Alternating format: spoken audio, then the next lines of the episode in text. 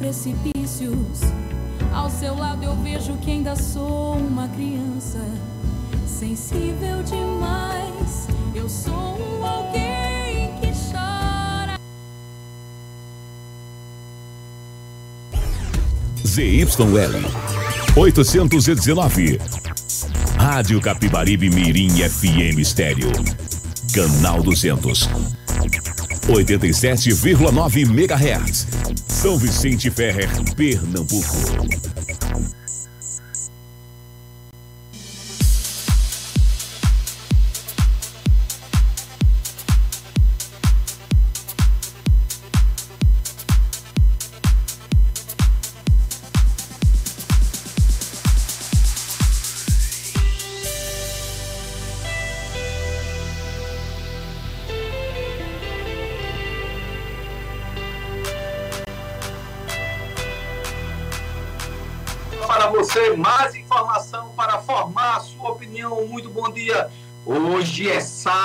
Sábado, sábado.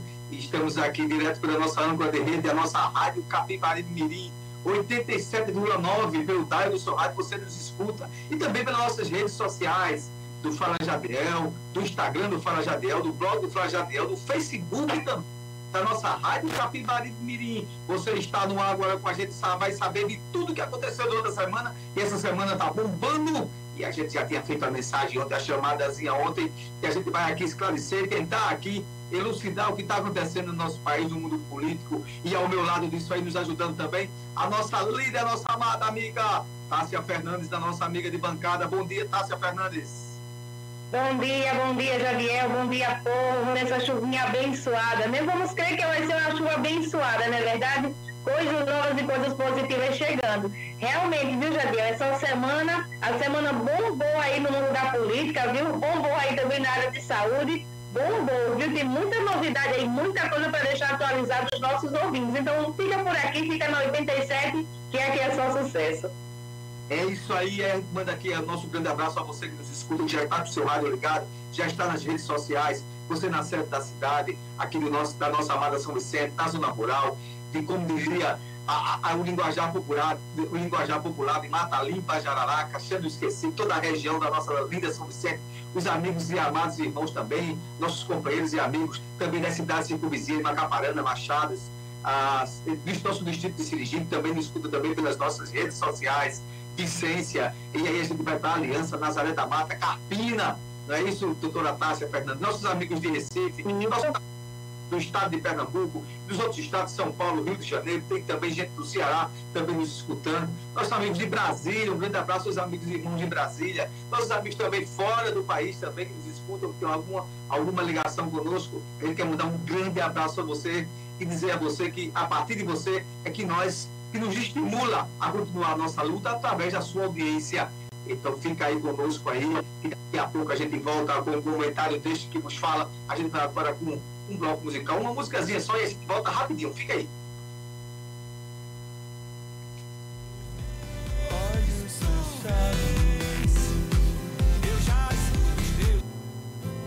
Pra te encontrar, não estou ao seu lado, mas posso sonhar.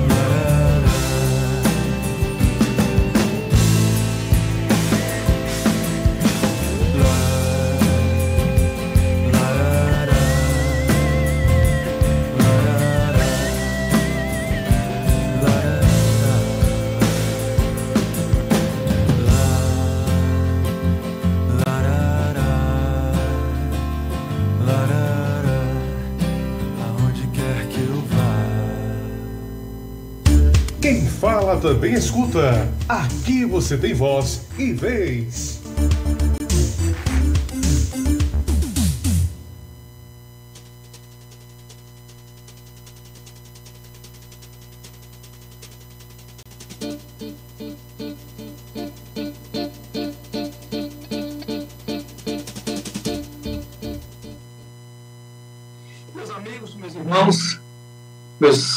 Companheiros que nos escutam, minha gente amada de São Vicente Ferreira, de todas as regiões circunvizinhas da nossa, da nossa cidade, também de outras, das outras cidades, é, do nosso estado de Pernambuco, os amigos que nos escutam em outros estados, né, na Paraíba, como já falei aqui, no sul do país, fora do país. E você que fica sempre ligado em política, eu digo muito que quem fica ligado em política somos nós, porque a gente tem que estar antenado dos assuntos. Mas o afegão médio, como eu digo, o dito, o, o, o dito popular, as pessoas querem tocar suas vidas, cuidar das suas famílias, uh, ter as suas coisas necessárias na hora que é para ter, ter dignidade do seu trabalho, né? cuidar dos seus filhos, né? e continuar a sua vida, almejando dias melhores. É, é isso que as pessoas fazem todos os dias. Mas, mas, entretanto, entretanto, alguns assuntos, né? Eles são condicionados a nos obrigar a ter que comentar, porque eles de fato, eles de fato é, podem, podem sim mudar o cotidiano da sua vida, tanto no lado econômico como no lado social. Não tenha sombra de dúvida sobre isso. O que é que eu estou dizendo? Que você se achar que não quer saber de política, todo ser humano é um ser político. Por quê? Só a partir de decisões políticas, só a partir de decisões, de decisões políticas que as nossas vidas seguem outros rumos, mesmo se a gente não querer. Então, algumas ações de alguns tornam a gente, muitas vezes, é, é, vai ter que, que você comungar com aquilo ali, ou senão você vai ficar né, é, por fora do que, do que se estabelece. Então, decisões boas, decisões boas, né, finalizando, fazendo esse preâmbulo aqui, são boas para a sociedade. Decisões ruins só cabem, é, só cabe e só vai acabar nas costas do povo, principalmente dos mais fracos, dos que, dos que precisam mais, que estão muitas vezes precisando sim da mão é, é visível do governo para os seus aparatos sociais. Pois bem, por que, que eu estou dizendo isso? Porque são decisões é, e são ações que, é, no desenrolar do dia a dia, eles, eles terminam é, chocando você né, e vai também colocar nos seus fatos históricos, relevantes e econômicos aquelas decisões que foram tomadas, aqueles assuntos que, que, que nos colocam à tona, ou aqueles assuntos que nos colocam à tona. Pois bem, Essa semana a gente escutou coisas que, que, que deixa você. Aqueles, eu estou falando fora da bolha. Não é para dizer aqui, olha, está falando porque é contra Bolsonaro, a favor do Bolsonaro, está falando porque é a favor ou contra Lula. Não é isso, é a favor desse governo ou é contra o governo. Então, por exemplo, isso, isso, isso que sai desse parâmetro e dessa bolha. Porque quem escutou meus comentários durante todo o governo de Bolsonaro, quem escutou meus comentários durante todo o governo de Lula, durante depois que Lula saiu, das operações da Lava Jato, são 10 e 11 da manhã. Para ouvir suas notificações, abra a notificação do smartphone para ativar o acesso. Da, da, da iminência da, da Lava Jato, que estava por cima, o que é que eu dizia, né? o que é que eu falava. Durante o governo Bolsonaro, o que é que eu falava, está aí. E eu sempre tentei é, equilibrar as coisas. Olha, é, dentro do, do âmbito público, quem errou tem que pagar pelos seus erros. É? Quem errou tem que pagar pelos seus erros. E eu dizia, ah, a Lava Jato existiu. Eu nunca disse que a Lava Jato existiu. A Lava Jato existiu, sim. Agora, dizer que o presidente atual ele estava comunado né, através de um triplex e através de, de um sítio, através das ações da Lava Jato, não, teve, não teve prova para isso. Não houve provas, não foi apresentado provas. Por isso que as ações, as ações de Moro foram anuladas. E a Vaza Jato, né, a Vaza Jato deixou bem claro né, do que eu estou falando aqui. E era simplesmente para prender o cara. Ó, os, os aliados, os assessores dele, fizeram a, um, os secretários, os ministros, quem estava lá, estavam lá operando no governo, na verdade, era o governo dele. De qualquer maneira, existia sim uma responsabilidade, uma responsabilidade culposa. Ele não mandou é, ninguém fazer aquilo, coisa e tal, fazer, operar. Né? Então, diferentemente do que a gente está falando aqui, eu estou querendo deixar bem claro que a gente nunca passou pano. Né? A gente se tornou aqui, a nossa voz, através da Rádio Cabari Mirim, FM, e dos comentários que eu fazia, se tornou aqui é, com credibilidade porque a gente não está aqui para estar tá aqui passando pano. Quando o governo Lula fizer alguma onda, ou se fez alguma onda, ou o governo dele estiver errado, a gente vai, vai, vai continuar falando. Se você ver aqui meus comentários aqui, é, é, é tá aí no TikTok, nas redes sociais, quando faz algum dia desse, estava falando que, que democracia é relativa, eu disse, não, você está errado.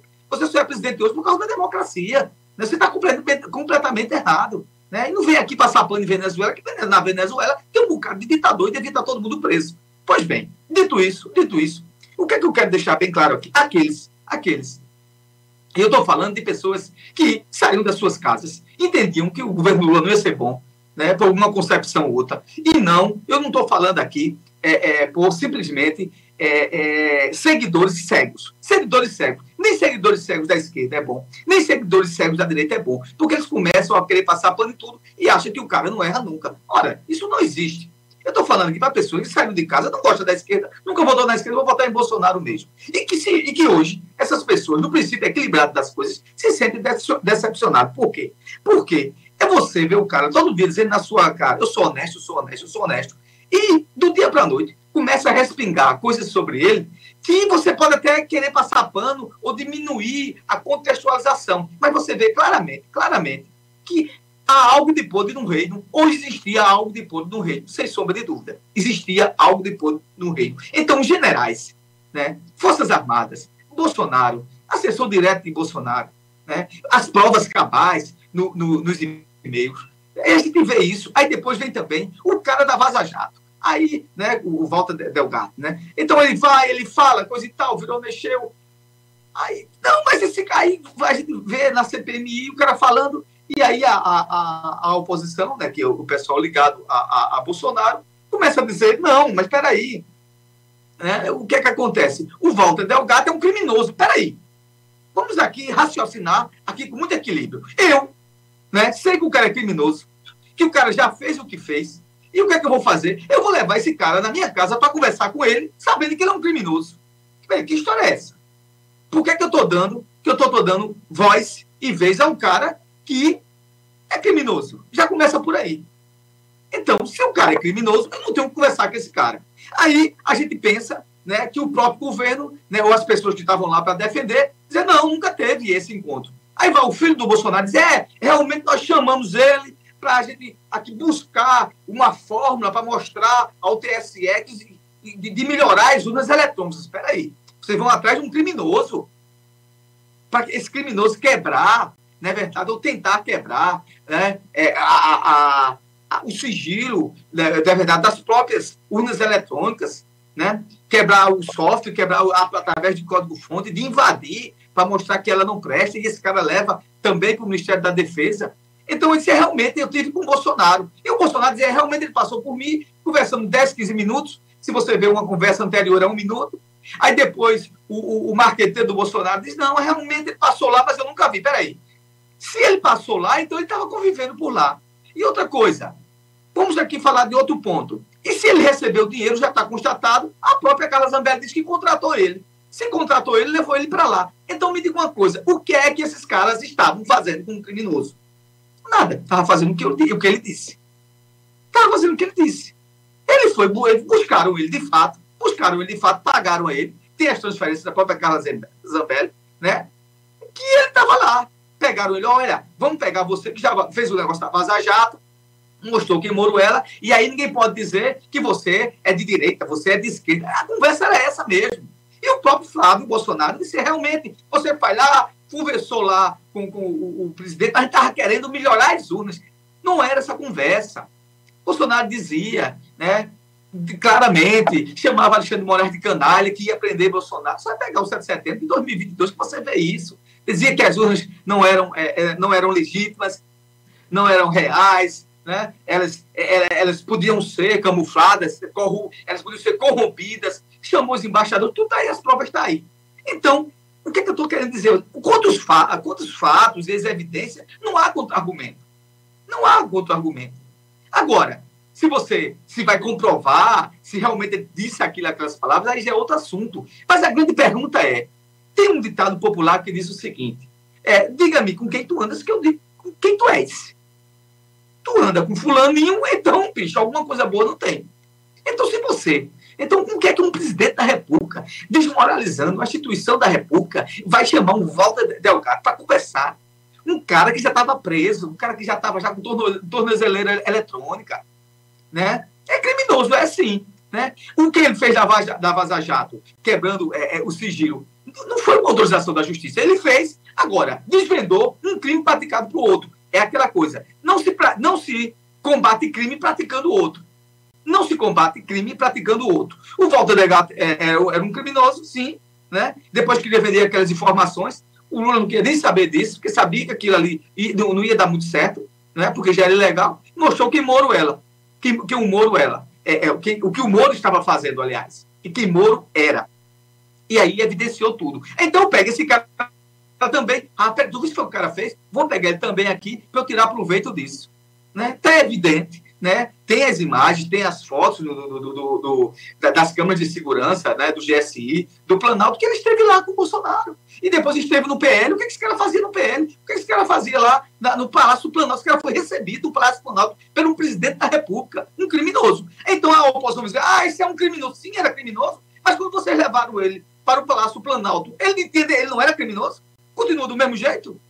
Então, aquela velha história. O que dá para Chico, não dá para Francisco. Olha, gente, esses casos da Jorge é muito mais do que isso. Essa semana teve lá o Federico Gassef, né, que é o, o, o, o, ele mesmo se diz que é o, o advogado do, do, da família Bolsonaro. Não, eu fui lá porque eu sou um cara muito bom, muito honesto. Peguei o Rolex, comprei de volta e, e entreguei a, a, ao patrimônio da União. Ora, se agora né, se agora existe um método, né? Ontem disseram na quinta-feira que o cara ia, que o Mauro Cid ia confessar tudo. Aí, sexta-feira, já disseram que não. Por quê? Porque descobriu que eles conversaram com o advogado dele, isso aí é a parte profissional, o advogado tem que fazer isso, defender seu cliente, isso aí é legítimo, não tem problema nenhum. Conversou com o cliente, vamos ter aqui uma mesma conversa aqui para não ter problema. Então, o Mauro Cid só está dizendo agora que vendeu um Rolex e deu ao Bolsonaro. Mesmo que tenha sido isso, que todo mundo sabe que não é, que os e-mails, os e-mails comprovam outras coisas, e aí estavam envolvidos generais. Tudo isso tem método. Qual é o método? Qual é o método disso? Ah, peraí, vamos aqui mudar aqui a concepção para ver se a gente entra dentro do âmbito jurídico, né? Dentro do âmbito jurídico, da questão da person, persona, é, persona, a personalidade, né? a personificação, né? Do, do, do tal, do, do, do, tal mimo, né, ou da tal prenda, ou do tal presente que ganharam, né, é, culminando com a portaria que tinha, a portaria foi anulada dentro do próprio governo Bolsonaro mesmo, né, que tinha uma lei, coisa e tal, só que dentro desse processo que falava de, de, de, de presentes personalíssimo, o que é que dizia? Tinha um limite disso aí, que era até 300 reais, se eu não me engano, até 300 reais. A, portaria dizia isso, olha, você pode receber sim, né? E aquilo, dentro do âmbito do que é privado, não é verdade, mas aquilo ali que você tem que devolver à União. E aí eu pergunto uma pergunta clara, ora, isso era tudo tão legal, e era tudo tão transparente, por que fizeram na, na, nas, nas escuras da noite? Né, nos atos sombrios. Por que não deram é, fé de ofício a esses processos? Só vieram revelar depois que a própria Polícia Federal revelou. Ora, se era tudo tão legal, se era tudo tão transparente. Olha, eu aqui recebi uns prêmios, aqui, uma, uma, umas joias aqui da Arábia Saudita, de quem quer que seja, e a partir de agora eu vou vender porque é minha. Não tem problema nenhum. Não, mas veja só que doideira. Virou um caso de Uamba, né? âmbar da pior qualidade, vai, troca, coisa e tal. O negócio que camelô, até os camelôs têm uma, têm uma atividade muito mais digna do que o que eles estavam fazendo. Porque o camelô, ele vende a você, você compra, mas ele comprou aquilo ali, né? E está vendendo lá abertamente, não está roubando ninguém, não. Mas o pessoal estava fazendo, o, o, entorno de Bolsonaro, fazendo tudo, as escusas, não é verdade? As, as, as, nas, na escuridão das coisas, nas trevas, fazendo pelo lado mais sombrio. Poxa, por que estavam fazendo isso? E por que, que só vieram dar à tona depois que foi revelado? Então, existe sim algo podre no ar. Então, se você quiser acreditar, se você quiser defender o, o seu mito, o, o, seu, isso é besteira, você, as pessoas seguem os líderes, as pessoas seguiam Hitler, né? As pessoas seguiam Hitler, os alemães seguiam Hitler, os alemães seguem, seguem ditadores. Né? O ditador lá da Coreia do Norte, a turma segue ele. O ditador né, da, da, Venezuela, tem gente que segue ele, que gosta que, que aquilo ali que ele está fazendo na Venezuela, o Maduro é bom também, para não ficar falando só de um e só de outro. Né? Então, existe sim né? Existem pessoas que gostam de seguir certas situações. E aí, o que, é que a gente pode fazer? Mas você não pode deixar de deixar claro que há evidências e há fatos. Ele pode negar, porque é o direito do cara. O cara vai ter que negar, isso é normal, tem que negar mesmo. Não é? Agora, deixando bem claro que é método. E ontem a gente viu um Bolsonaro cordeiro, um Bolsonaro de paz, um cara que respondia tudo. Eu vi ele na entrevista do Estadão ontem. Eu disse que é Bolsonaro mesmo. Aí o cara perguntou se tem medo de ser preso, não sei o quê. E ele falando na tranquilidade dando a entender, numa ação, numa ação que a gente vê mesmo, político quando quer dizer que é popular. Eu odeio isso, né? Que tem, tem uns caras, tem, tem uns caras que vão para uma barraca comer lá um pedaço de charque, com farinha, tomar cachaça, para dizer que é humilde. É mentira. Esses caras não são assim. Esses caras não são assim. É melhor ser verdadeiro, dizer o que é. Né? Eu, quando fui candidato, a turma me odiava porque eu não ia para bar. Eu não gosto de ir para bar. Eu quero cuidar das pessoas e vai para bar, fica num bar quem gosta de ir acabou. Porque eu tenho que ir lá para agradar todo mundo, fazer que é popular. Não, eu sou popular, não sentido que as pessoas vêm, que eu falo com as pessoas. Mas por que, que eu tenho que estar num bar? Então o cara vai, né, pega um pãozinho, toma lá com um pingado, com um copo americano, para dizer simplesmente, olha, eu sou, eu sou como vocês, eu sou popular. Não era. Não era porque o cara sabe que ele é milionário, tem dinheiro pra caramba. Aí aquilo ali foi tramado, vem mesmo uma coisa assim, e ele lá respondendo bem humildezinho. Ora, se ele fosse presidente da República, estivesse com cargo ainda, ele estava respondendo ao jornalista daquele jeito? Não. Ele ia mandar a boca lá, a boca do cara, né? ia dizer que o cara era um, um imbecil, ia desmoralizar o cara lá, ia estar lá os assecas querendo até dar no cara, porque muitos, muitos jornalistas mesmo da Folha de São Paulo apanharam, foram agredidos depois de fazer alguma entrevista e perguntasse alguma coisa a Bolsonaro que ele não gostava, só você ver aí, no Google tem. No Google tem. Então aquilo ali é método. Bolsonaro tem método. A defesa dele tem método, ele tem agora dar uma recuada, falar bonzinho, dizer que aquilo ali vai. Eles estão agora querendo discutir agora a legalidade jurídica. Porque dizendo assim, olha, isso aqui era meu, eu entendi e interpreto que isso aqui era meu, por isso eu vendi. Então, se eu for, se tiver alguma pena para mim, é uma questão culposa, por não ter evidenciado bastante o que era e o que deixou de ser. Né? O que estava lá dizendo a lei, o que foi a, a, anulada a portaria, aí de fato ele disse, ah, mas tem uma lei, de fato, a lei é maior do que uma portaria. Né? Mas tinha uma decisão do TCU, essa lei tinha caducado, né? mesmo com a lei em vigência, mas ela tinha lá, nos seus itens lá, até quanto você poderia receber é, como, como, como presente de, de, outros, de outros embaixadores. Agora, o grande que, que da questão é o seguinte, esses caras fizeram dinheiro demais. Era 3 milhões na conta de um, 6 milhões na conta de outro. Então, todos os entornos ali, generais das Forças Armadas, as Forças Armadas do Brasil, principalmente o Exército, foi desmoralizado por Bolsonaro. Gente, Bolsonaro é, deixou de ser capitão, não foi porque ele se aposentou, não, entrou na reserva, não. Ele foi condicionado, né? Ele foi condicionado à força, porque tinha lá né, um processo contra ele, penal lá, e o exército é, decidiu passar a mão na cabeça, por quê? Porque ele queria explodir é, a, a, uma barragem lá do Rio de Janeiro, lá, na verdade, porque estava querendo melhores salários. Estava né, conspirando com o próprio exército, criar lá um, um, uma espécie lá do, no, no próprio quartel lá, né, de, de, de, de, soltar uma bomba e matar todo mundo. Ele sempre teve essa doideira. Né? E ele foi expulso do, do exército.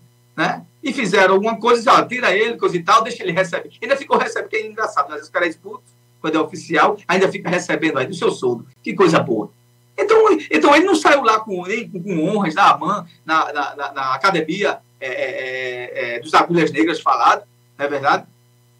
Não foi por, por honras, não. Não foi porque foi um bom. Né? E tanto é que no, no próprio inquérito dele, no, na época da, da, ditadura militar, o Geisel disse que ele era um mau militar. O Ernesto Geisel disse esse cidadão é um mau militar. Né? E, e, e, e, no Tribunal Superior Militar, que, quem, que na época quem, quem conduzia ele era o Leônidas, o Leônidas Gonçalves, Leônidas Gonçalves parece, né, que foi ministro de Exército do governo Sarney ainda, né, fizeram lá um arranjado lá e disseram, vamos botar ele para fora, porque no, no, no, no, no, no Exército a gente não tem terrorista não. E afastaram ele tiraram ele do exército porque ele queria explodir o quartel-general do exército. Né? Tem lá uma planta, se você pegar aí no, no Google também, vem na revista Veja, ele próprio dizendo, é, realmente eu fiz coisa e tal. Ele foi expulso do exército. Né? Ele nunca foi um bom militar, nunca foi um bom militar. Então é isso que ele é. Agora, ontem você viu um Bolsonaro, né, isso aí, repito, é uma metodologia, né, de sabendo que está acuado, está nas cordas, ele está nas cordas, então ele tem que arrumar uma estratégia. Isso aí é orientação dos advogados. É lícito, claro que é. O cara tem que se defender de alguma forma. Né? Já falando tranquilamente, respeitando. Por que não continua chamando o Alexandre Pires de canalha? Feito ele falava, vou prender você, não sei o que, aquela coisa toda. Né, que ia baixar, que não. Aquelas, aquelas aberrações que você vê na, se você vê na internet, você vê que, que Bolsonaro fazia, ele é outro. É um cara agora cordeiro, tá falando tranquilo, não altera a voz, né? Cria um, um cenário que é um cara popular. Mas peraí, popular como? Tu, tá, tu gastas 17 milhões das pessoas aí, dizem que, que não chegou a tanto, tem esse, esse restante de dinheiro, é outra situação, não é? Fora essas coisas aí de, de das joias. E aí, né, o Cid querendo só isolar para ser uma joia só, para ter assim, uma ação culposa, fazer que não operava tudo isso. Não, realmente, eu vendi, e aí é, é engraçado, né? Que eles botam só um pedaço de culpa. Não, não foi muitas joias, não, foi um Rolex só, eu vendi o Rolex e entreguei o dinheiro a Bolsonaro e a, ou a esposa dele, o advogado, foi o advogado, Mauro Cid, que disse. Então, não é a gente que está dizendo, é as provas aparecendo e acontecendo. Então, por fim, o que é que eu estou querendo dizer? A gente tem que deixar evidenciado que existem provas.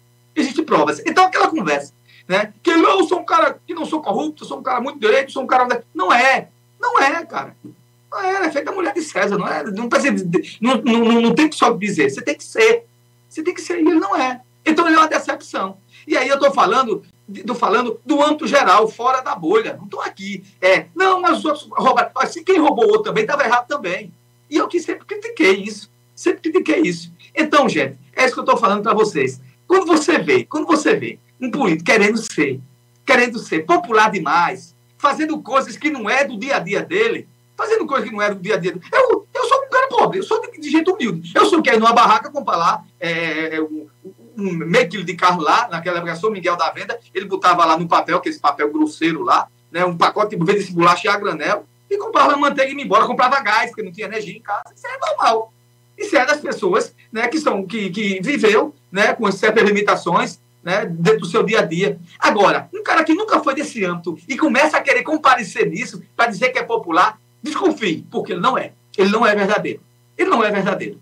É isso? A gente sabe. E a gente que somos pessoas, vinda de pessoas, claro que ninguém é rico, mas a gente, pelo menos, graças a Deus até agora, que tem pessoas que não têm, tem o, o, o pão de cada dia né, que o Senhor nos dá durante três dias, a gente pode sim, né, de tentar, como pobre, como um cara humilde, mas cuidar das nossas famílias, né? E ver um cara que não tinha nada a ver com isso e de repente começa a entrar numa venda e vai lá e não sei o quê, e me dá o braço shark, e começa essas coisinhas que a gente sabe que não é verdadeiro. Aí quando vê um pobre, começa a humilhar ele, porque ele não era aquilo.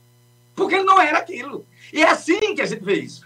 É o mesmo, a mesma esfera, que é o que Bolsonaro faz. Né? Tá agora fora do poder, acuadozinho, aí tá bem agora quietinho, parece agora um cordeirozinho. Não é cordeiro. Né? Aqui é um lobo, em forma de cordeiro, mas tá aí. Agora, o que é que eu estou querendo dizer? Se você achava, se você achava que Bolsonaro não era corrupto e honesto, eu sinto dizer, ele não é. Ele não é. E aí a gente tem que ver o seguinte: a direita tem que encontrar um novo líder. A direita tem que encontrar um novo líder. Um cara equilibrado, né? que, não é, que isso não é vergonha, não. Mas se já continuar com Bolsonaro, não vai a lugar nenhum.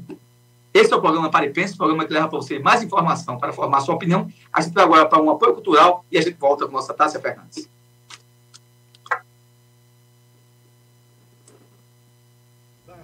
Como ela é.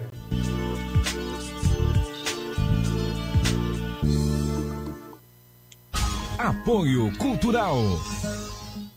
Na hora de cuidar bem da sua moto, não ah, pense duas vezes. Ramon Motopeças é o é é o Procure-nos. Ramon Motopeças. Peças e acessórios. Troca de óleo, lubrificação e serviços em geral. Com menor preço da cidade. Ramon Motopeças. Eficiência em tudo que faz. Na PE 89, em frente à Prefeitura de São Vicente Ferrer. Ramon Motopeças. Fone 99473 9291.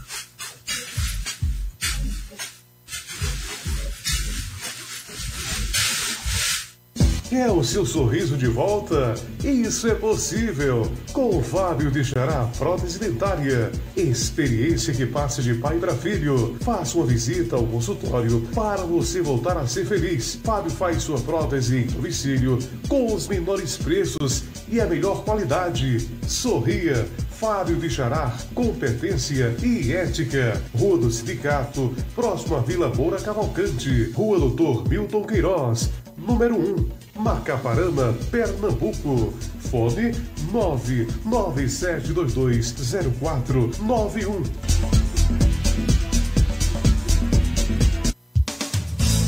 Frutaria Três Marias, na rua João de Araújo, número 27, em frente ao Banco do Bradesco. Temos frutas e verduras frescas, todas as segundas e quintas-feiras. E o melhor, preço que cabe no seu bolso. Encontra-se aberto de segunda a sábado, de 7 às 5 horas da tarde. Zap 99431 7477. Instagram Frutaria Underliner Três Marias. Organização Toyó e Família.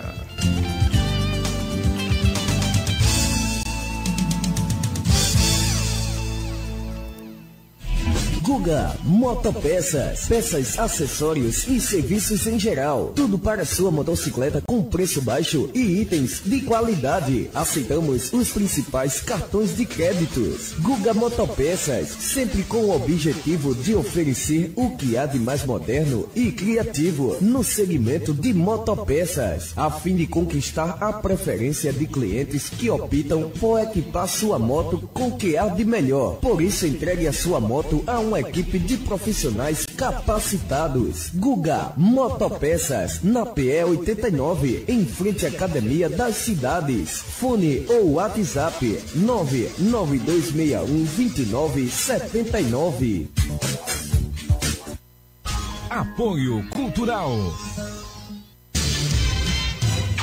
Materialize seus sonhos. Na hora de pôr a mão na massa, venha para o lugar certo. Casa Nobre Materiais de Construção. Tudo o que você precisa em um só lugar, com o melhor preço e o melhor atendimento. Dispomos de toda a linha de tubos e conexões, ferramentas, tintas, material elétrico e hidráulico, areia, cimento e coberturas, da fundação até a caixa d'água. Solicite já seu orçamento. Na Casa Nobre você encontrará as melhores formas de pagamento, via Pix, boletos e em todos os cartões de créditos. Casa Nobre materiais de construção. Está localizada no loteamento Padre Nazareno, em São Vicente Ferrer. Fones 99541 2837 ou 97328 5664. Organização Sérgio Moura e Núbia Nóbrega. ZYL 819. Rádio Capibaribe Mirim FM 10 horas e 33 minutos.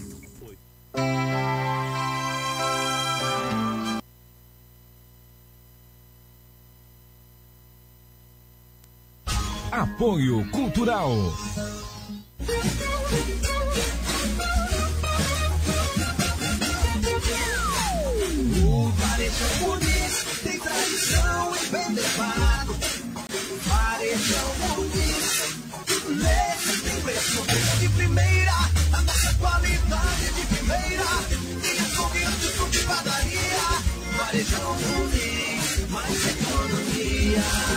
Varejão Muniz, padaria, açougue, frutas, verduras, legumes, bebidas e muito mais. Varejão Muniz, o seu supermercado. Varejão Muniz.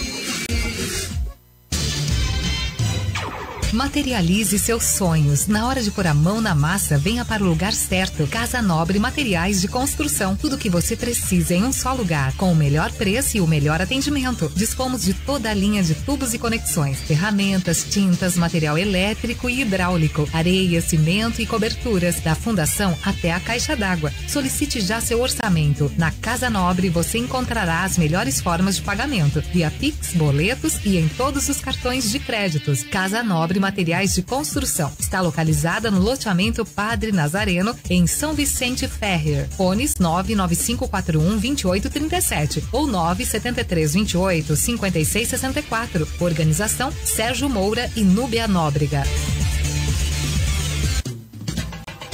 Na hora de fazer suas compras, o Supermercado São Vicente faz a diferença. E a dona de casa sabe disso. Dispomos de produtos de excelente qualidade pelos menores preços, além de um ótimo atendimento. No Supermercado São Vicente você tem verduras fresquinhas e selecionadas, frango e carne verde nos finais de semana. Assim você não perde tempo. Supermercado São Vicente, tudo em um só lugar. Travessa José Gomes Andrade, ao lado da rodoviária. Fone 3655 1281. São Vicente Ferrer. Pare e pense. Apoio Cultural com GESP. Consultoria, apoio e eficiência na tomada de decisões em gestão pública. Com GESP. Pare e pense. É isso mesmo. Voltamos por aqui, hora certa para você, 10h37. E hoje a gente está com ele voltando aqui no nosso programa, a pedido de muitos ouvintes, o professor Vitor, né? O professor Vitor Lira comentando com a gente, com também com vocês ouvintes, acompanhando o nosso programa, a respeito do mundo dos, dos esportes, né? Eu posso dizer que eu não sou tão atualizada do mundo dos esportes, mas aqui a gente tem Jadiel, que é bem atualizado, tem também o, os nossos ouvintes também que mandam aí comentários para a gente, né? A respeito do, do, dos esportes, e agora também professor Vitor. Bom dia, professor Vitor, tudo bom?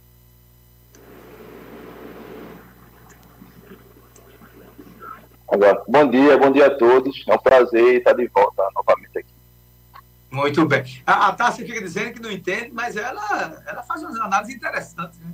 Tanto é, é que ela, ela recebeu uma, um, um, um, dia desse que a gente estava falando aqui, disse, olha, é para comer ainda lá, a, a, a, como é que se diz, a carne lá, o churrasco, senão anula, anula o churrasco não vai dar certo. Ela já tem já a previsão.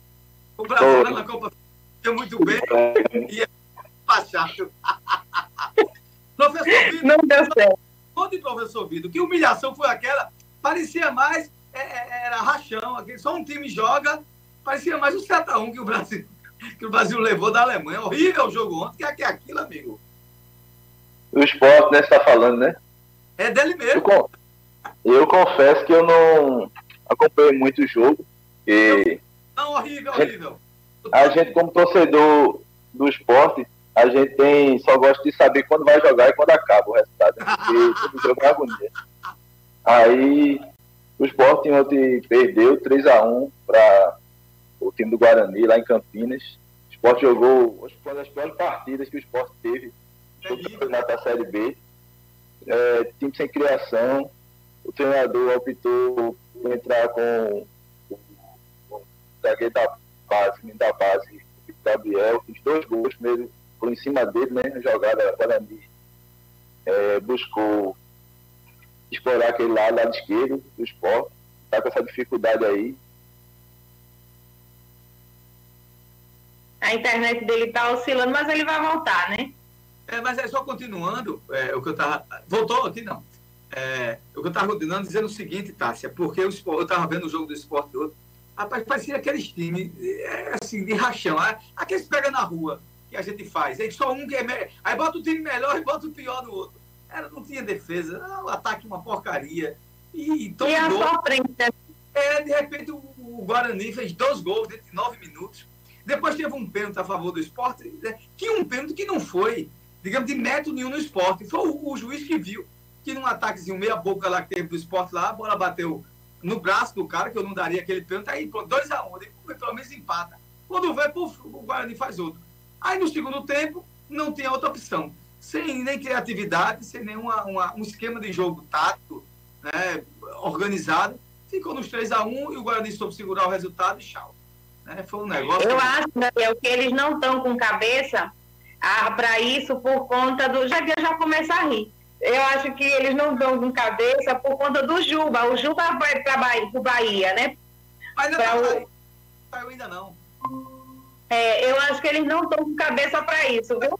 Mas é feio. Você, o que você está falando, tá? Você tem, tem fé de ofício, porque eu acho que o Juba já está com.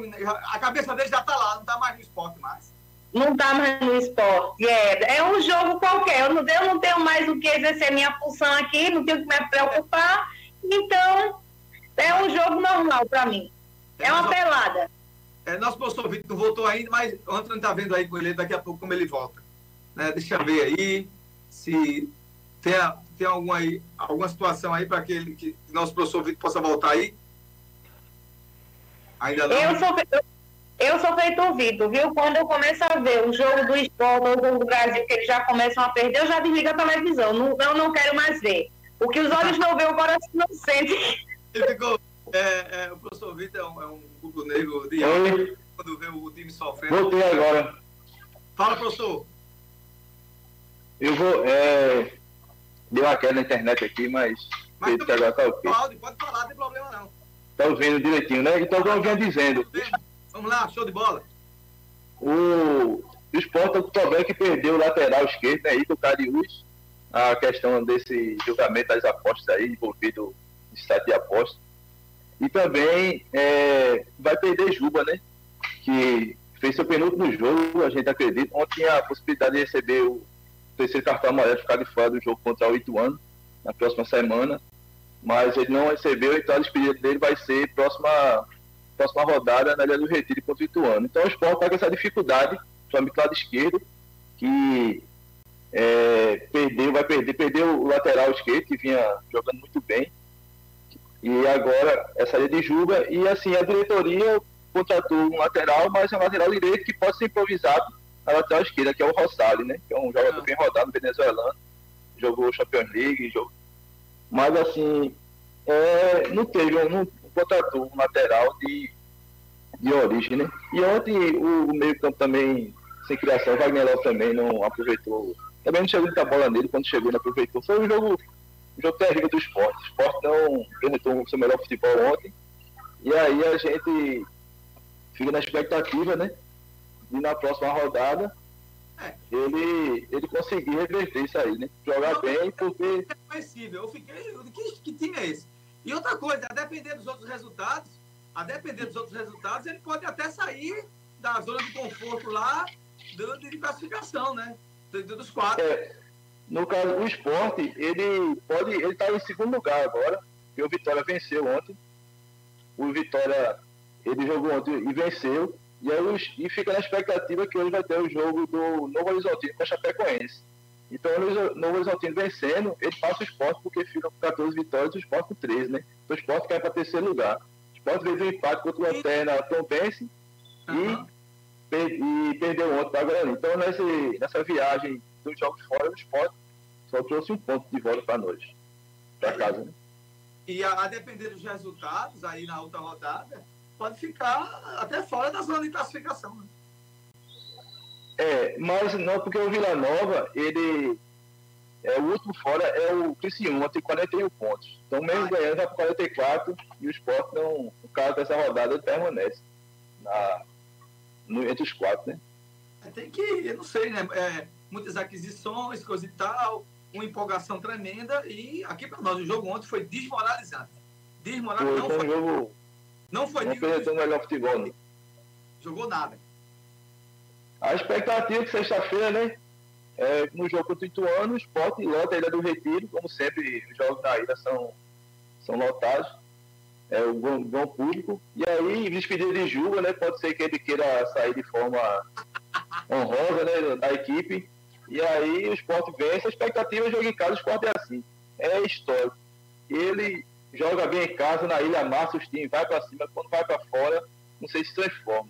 É uma equipe que nunca teve, no seu histórico aí, quem acompanha, nunca teve é, uma sequência muito boa de vitória fora de casa. Eu mesmo não recordo, mesmo naquela campanha da Série A que o Sport foi bem, era quando ia jogar fora empatado.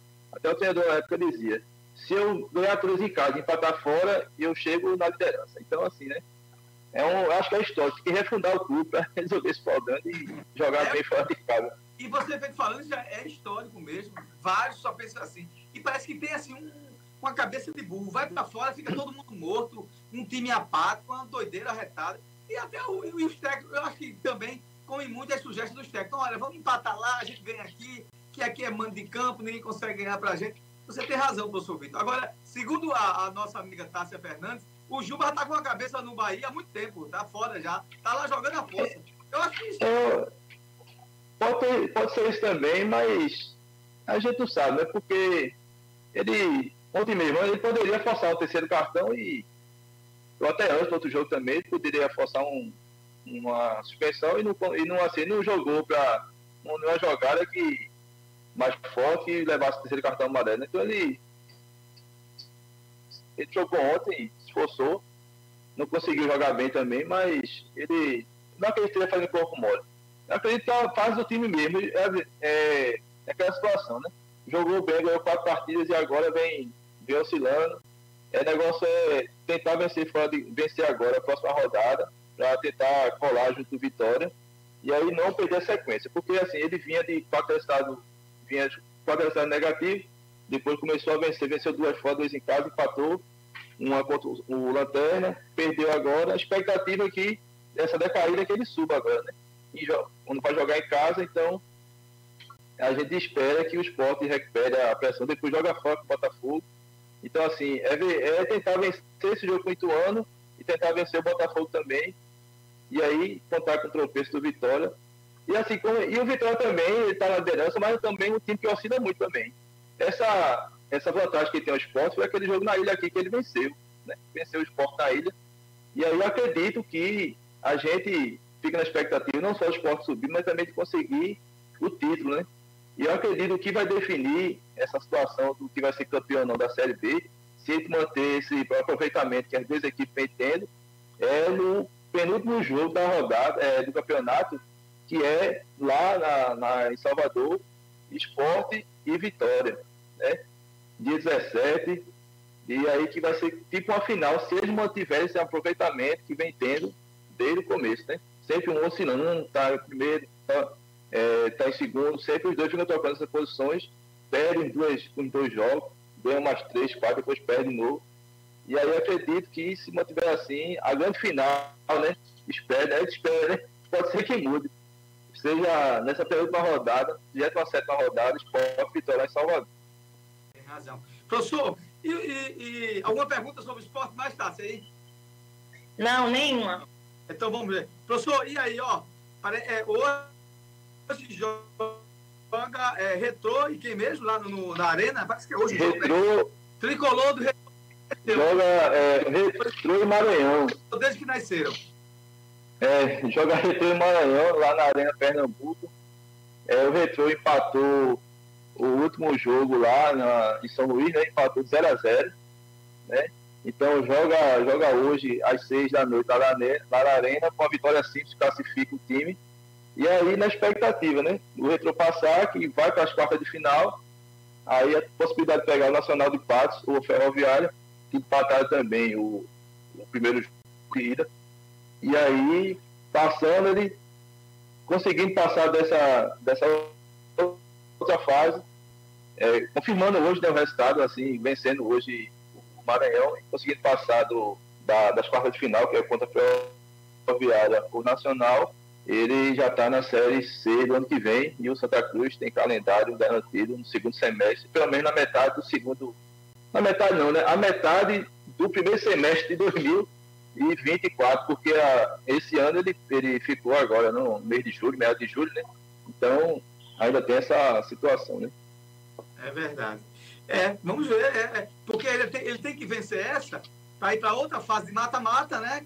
Com é. esse, falou um ou outro, do Passo a Paraíba e o outro, porque até agora só tem, não tem nem 50% do caminho andado ainda. Então, os, os tricolores têm que torcer demais pelo retrô ainda. Ainda vai ter ainda uma grande peleja. Tem que lotar a arena hoje, né? É inclusive troca, troca de ingresso solidário, tem, vai, acho que vai dar. É retrô, todo mundo comprando camisa do retrô. Eu acho que vai botar a arena e vai ficar um telão lá de fora para é, assistir. É a única salvação do Santa Trem, que, a, que, a, que, que a, a cobrinha tem agora, né? O tricolor do Arruda tem essa mesmo, é torcer pelo retorno, ver se dá certo, para não ficar né, nessa miserabilidade do próximo ano, sem ter nenhum calendário para jogar nas competições nacionais. Só o Pernambucano. Hein? Só o Pernambucano e a, os dois jogos da, da pré-Copa do Nordeste. Ter garantido só isso. É, é, veja só, né? Tem a pré-Copa do Nordeste, porque não está é. Tem que, não está garantido, não. Está garantido para ver se consegue. Agora, agora, professor, eu vou só fazer você. Eu acho que a luz amarela acendeu para o Náutico. Se o Náutico não se cuidar, continua a nascer. É, o Náutico, ele, ele vinha na última vez que a gente, a gente tinha quatro jogos, né? E aí o Náutico conseguiu empatar um e perder o outro. Aproveita. Perdeu para. Um, outro e daquele empate, ganhando de 2 a 0 deixou empatar. Foi, perdeu para o Paysandu semana passada. O Paysandu era confronto direto, né? É, todo o Paysandu tomou lugar do Náutico. E o fato interessante, chamou a atenção nesse, nessa semana pré-jogo do, do Paysandu, é o Paysandu que é treinado pelo Hélio dos Anjos, que foi um treinador que passou pelo esporte, boa passagem pelo esporte, treinou o Náutico também, identificação muito grande com o Náutico. Ele tem saído de forma conturbada, para a questão dele para a diretoria, mas assim, ele conhece o Náutico, conhecedor do Náutico. E aí houve uma, uma briga entre o treinador Fernando Macchioli e o, e o jogador Souza. E assim, destabilizou a equipe, de, foram, disseram que não tinha nada. O de fato que Souza, um dos principais jogadores da equipe, não jogou com o foi do banco. E aí o Náutico ganhou, começou a ganhar 2 a 0 E aí deixou virar 4 a 2 E o Náutico agora, depois dessa derrota, assume a nona, assumiu a nona colocação da, da Série C e vai jogar hoje contra o líder, joga contra o líder, o Brusque, né, de Santa Catarina, que aí é um resultado altamente difícil para o Náutico, porque um, um time que tem, só teve cinco derrotas até agora, o Náutico vai lá, vai descer lá para Santa Catarina para tentar conseguir uma vitória, tem, tem que ganhar de todo jeito, porque o, o, o oitavo lugar é o São Bernardo, e o São Bernardo ele tem 25 pontos empatado com o Náutico. E aí, o São Ber... e na última rodada, os dois se enfrentam, né? Ainda tem essa situação. Então, o Náutico pega um jogo dificílimo hoje, que é contra o Brusque. E aí, vai para a próxima rodada pegar o, o, São Bernardo, que joga hoje contra o, joga segunda-feira contra o Ipiranga. E o Ipiranga, ele está no 11 com 22 pontos, né? Então, assim, mesmo que o, que o Ipiranga, que o Náutico não vença hoje, é, e o Ipiranga perca, é, ganha do São Bernardo, aí, não, aí embora mais ainda que o Ipiranga pode assumir o lugar dos dois. Né? Então tá tudo. É, tá complicado o time tem que ganhar dois jogos. Pode pensar em empatar, não. Tem que ganhar hoje e ganhar na próxima semana. E são dois, e principalmente na próxima rodada, porque é confronto direto. É, realmente. E o Náutico ainda hoje, e o Náutico pior para complicar a situação, ainda joga desfalcado, né? ele vai ter o desfalque do goleiro, lateral, os dois laterais, né? Mas também tem a volta do atacante Jael, o Cruel, e conhecido Jael Cruel, e, e o, atacante, um reforço, Maxwell, que tenta reforçar o time, mas vê que esses, é, essas três peças da defesa, né? É, os laterais e o, e o goleiro não jogam hoje. Não, é, você tem razão. É assim, é, a gente tem aí o Santa Cruz que não joga, tá de um time, de outro time, ainda bem que a, a, as pretensões do Retro é interessante. O Retro vem, vem construindo né, um, um, time organizado, né, tem um apoio financeiro interessante pelo aquele cara lá que é empresário, que é dando aquela faculdade da Unibra, e a gente entende que ele quer assim ascender, não é nem pelo Santa Cruz, é por ele mesmo. Então se espera que haja. Veja só que, que situação lamentável, que tragédia. Dependendo de um time para você continuar jogando. Tem aí o Náutico que só, tinha, só dependia dele mesmo, ter é, equilibrados os resultados.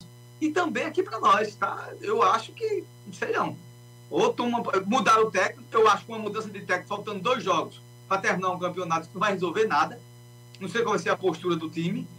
E uma coisa que é. depende, que aí está nesse bloco todo, como, como você acabou de falar, professor. Eu acho que a coisa não está muito boa para o Náutico, não. Aqui para nós, se ele conseguir subir para B, vai ser um grande milagre porque no meu entendimento tá difícil. Tá difícil porque a gente tem duas partidas aí, né? Que ele tem que se desdobrar ao máximo e vai mostrar o que que não já mostrou durante esse tempo todo. É isso que eu estou querendo dizer. Como futebol tem essas coisas, né? Muitas vezes futebol é muito sorte. Futebol é, é interessante, vezes tem muito sorte. O time não joga nada, faz um gol e termina ganhando. Existem essas coisas. Muitas vezes o outro está lá batendo, bate na trave, bate em todo mundo e a bola não entra nunca. É, vamos ver o que vai acontecer? Pois é, o Náutico tarefa, tarefa difícil, né? A gente torce que consiga, ah. mas expectativa é difícil, mas. E, e, deixar bem claro que, ó, eu, a, a, tem umas pessoas que estão tá no futebol, o professor Vitor deve saber disso. A Série D já é terrível participar para um time mediano. A Série C já é ruim, a D é pior ainda. E, e a questão de campo, você joga em qualquer barreirão lá, é uma loucura, não é, não é brincadeira, não. Não é brincadeira, não. Então, faz, né, e, e, fica, falta apoio, né, apoio de, de, de, investimento, fica faltando tudo. Você não vai estar na mídia, né, as informações são poucas, né, você não fica no auge.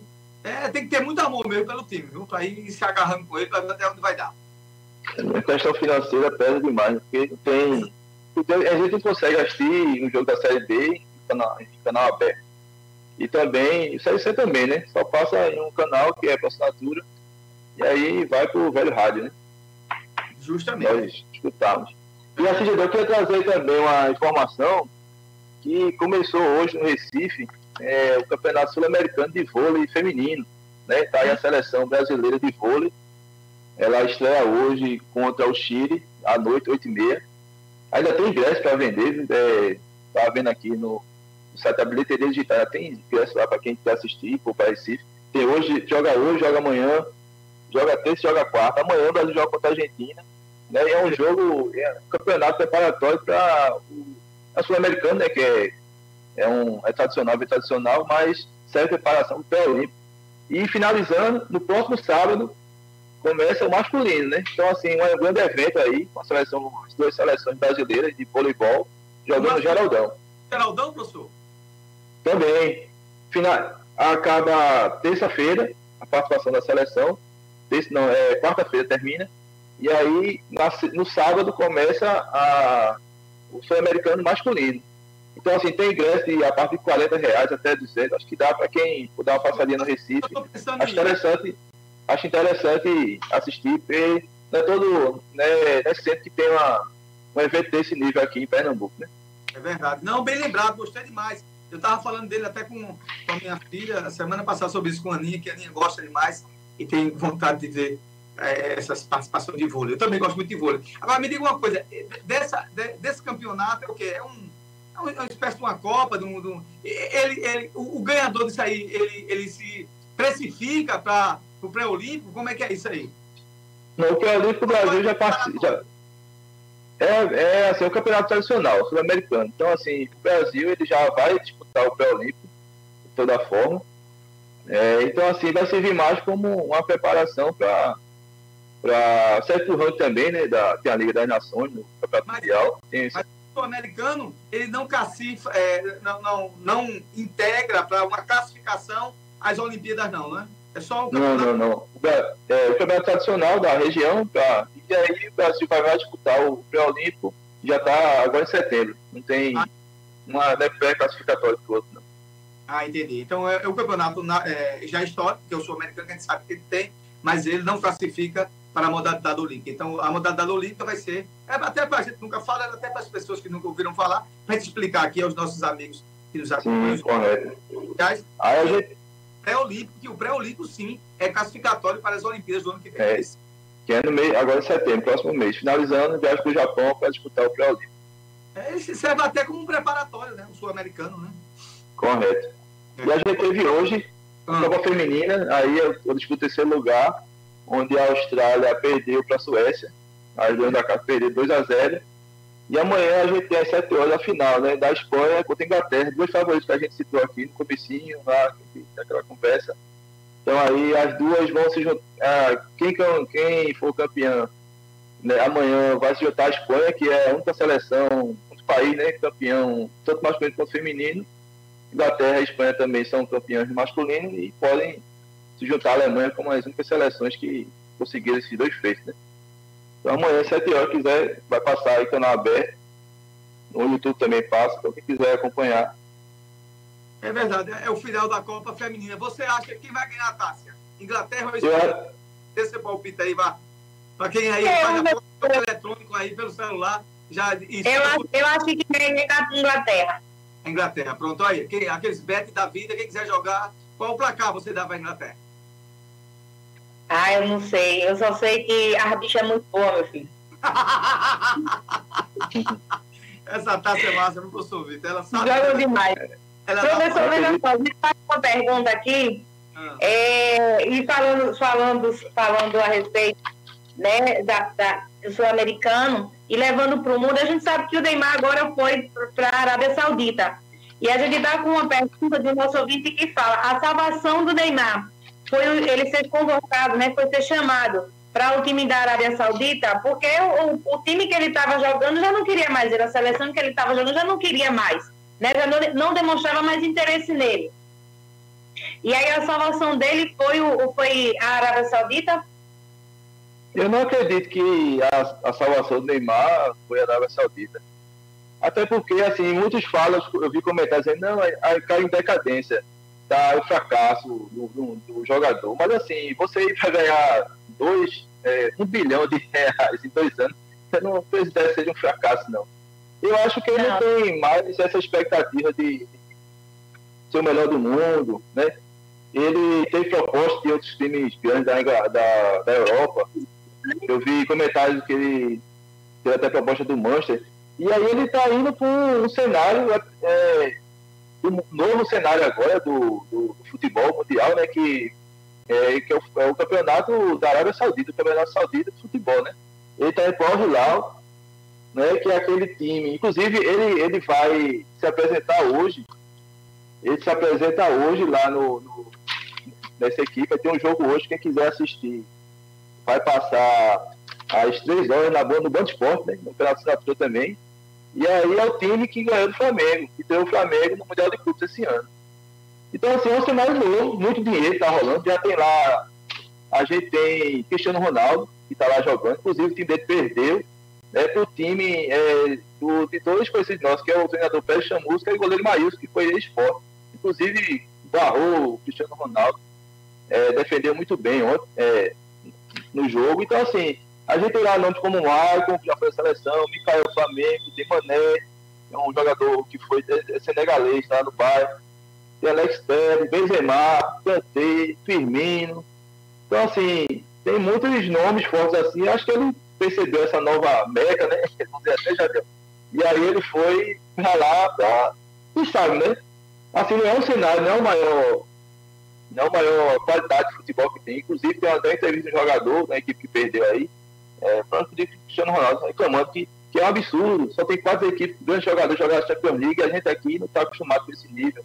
O jogador de lá reclamando, né? Mas assim, a expectativa é que, não sei, é uma nova, nova área de futebol que está indo, né?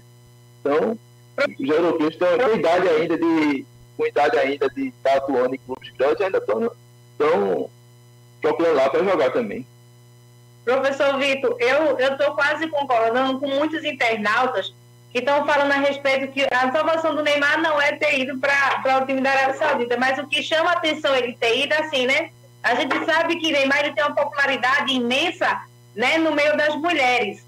E lá ele pode até casar com quatro mulheres, né? Então eu acho que quem chamou ele para. para jogar nesse time foi isso, sabe? Independente assim, dos bilhões que ele vai ganhar, porque até o, o jatinho, né? Teve lá um, um shake lá, né? Que trouxe o jatinho, que não era jatinho, era um jatão, né? Era enorme, né? Para levar ele. Né? Eu não creio que foi por conta do Monday, não, mas eu acho que foi por conta que lá a lei, a lei lá pode, pode casar até com quatro mulheres, viu? É, mas não, não acredito nessa teoria muito, não. Eu acredito que ele foi pegar essa nova onda aí, dar visibilidade aí também. E assim, muitos falam que ele foi. Neymar foi convocado, mas ainda Neymar eu considero o jogador do, da atualidade do Brasil de maior talento que nós temos. Ele pode estar numa fase não muito boa, mas ainda é o jogador que mais é, que pode ainda, tem a expectativa que pode dar mais, então. Ainda, ainda é o jogador do maior talento que nós temos na atualidade. Não cogita, não cogita né, professor, a, a aposentadoria dele, né? Não, não, ele não cogita ainda não. É isso aí. Eu vou fazer, eu vou fazer aqui um, um, uma pergunta básica. Quantos times tem nesse campeonato da Arábia Saudita? Só quatro? Não, quatro equipes que estão com jogadores da Champions League, né? Ah, eu sei. Mas. Tem nesse campeonato? É, eu, eu acredito que tenha uns, uns, uns 20 times por aí. Eu vou dar, vou dar uma pesquisada nessa, é, nessa quantidade aí para a gente dar a informação mais correta. É, o pessoal lá da Arábia Saudita tem dinheiro lá, faz o que quer. É um negócio. Aqui para nós, é, o, cara, o cara ganhar um milhão e não sei quantos dólares por, por dia, cara, é dinheiro pra caramba, velho. Não sei. É muito dinheiro. Olha, são 18 equipes, Jadiel. São 18 equipes. Perde salário, pô, as pessoas que precisam. É, é muito dinheiro. Sim mesmo. Né? É o, mundo, o mundo não é justo, né? O mundo não é justo. Eu, eu nem é verdade. É o que ele sabe fazer, pronto. Aí, aí vem aqui pro Brasil, é convocado. Ele, eu sei, todo mundo sabe que ele é bom de bola, mas. Ele tá nem mais, cara. Não tem, tá mais aquela garra. Inclusive, ontem teve convocação da seleção, né? Primeira convocação de Diniz. Não tinha convocação. Só tem é, europeu. Os europeus todos no mundo vêm pra cá. Os caras já vão. Estão jogando a força, são tudo bilionários. Pô, começa aí a convocar aqui, a grande maioria aqui do Brasil mesmo dá oportunidade. É uma, aqui para nós, eu, para, é, professor Vitor, eu vou dizer para você. A estratégia, a estratégia da, da CBF continua errada. E a continuar dessa forma, a gente vai morrer. Eu, Tássia, você, que vai estar com 500 anos, e esse Brasil nunca mais ganhou uma Copa do Mundo. A verdade é essa. É, é, é verdade. Eu acredito que a gente tem talentos escondidos, viu, Jadiel? Técnico. Esse cara aí é um técnico aí, diz que é um técnico aí, como é que diz? A palavrinha? De passagem, porque o Lancelotti lá, que, que é o técnico do Real Madrid, vem pra cá, mas o Lancelotti nem fala isso. Até agora não vi na boca, eu vou pro Brasil. Ele nunca disse isso. Não, é, não, não, tem, não tem nada afirmado, não. Né? A gente é? fica na expectativa, fica na expectativa dele vir, é o desejo da CBF trazer o Ancelotti, mas não tem nada correto, até porque tem contrato com o Real, ele não pode falar nada a respeito a respeito disso. Ele não pode falar nada, ele não pode dizer nada, ninguém sabe de nada, aí bota esse cara aí. Aqui pra nós é bom que ele faça um trabalho e dê certo, porque se ele ficar certo, fica com ele mesmo e pronto. Fique aqui pra nós. Agora, ficar que, que, com essas miudezas aí, desses jogadores aí que já estão com a vida feita, vem aqui, joga, vai embora, não tem corpo de grupo nenhum. Não brinque não, que os times aqui da, da, da América do Sul, né? Estão tão bem. A, a, as seleções da América do Sul, elas têm avançado bastante elas têm avançado bastante. Né? Não tem mais aquele negócio é. da beba do mar, não, nem cachorro doido no meio da rua. Não. Acabou. É verdade. A eliminatória começa agora em setembro, né? O Brasil estreia. E é interessante que essa eliminatória vão classificar sete equipes. Né? A gente classificava quatro, agora com sete, né? E aí acredito que pela facilidade, até o nível da, da é, atuação não, vai todo mundo. Possa...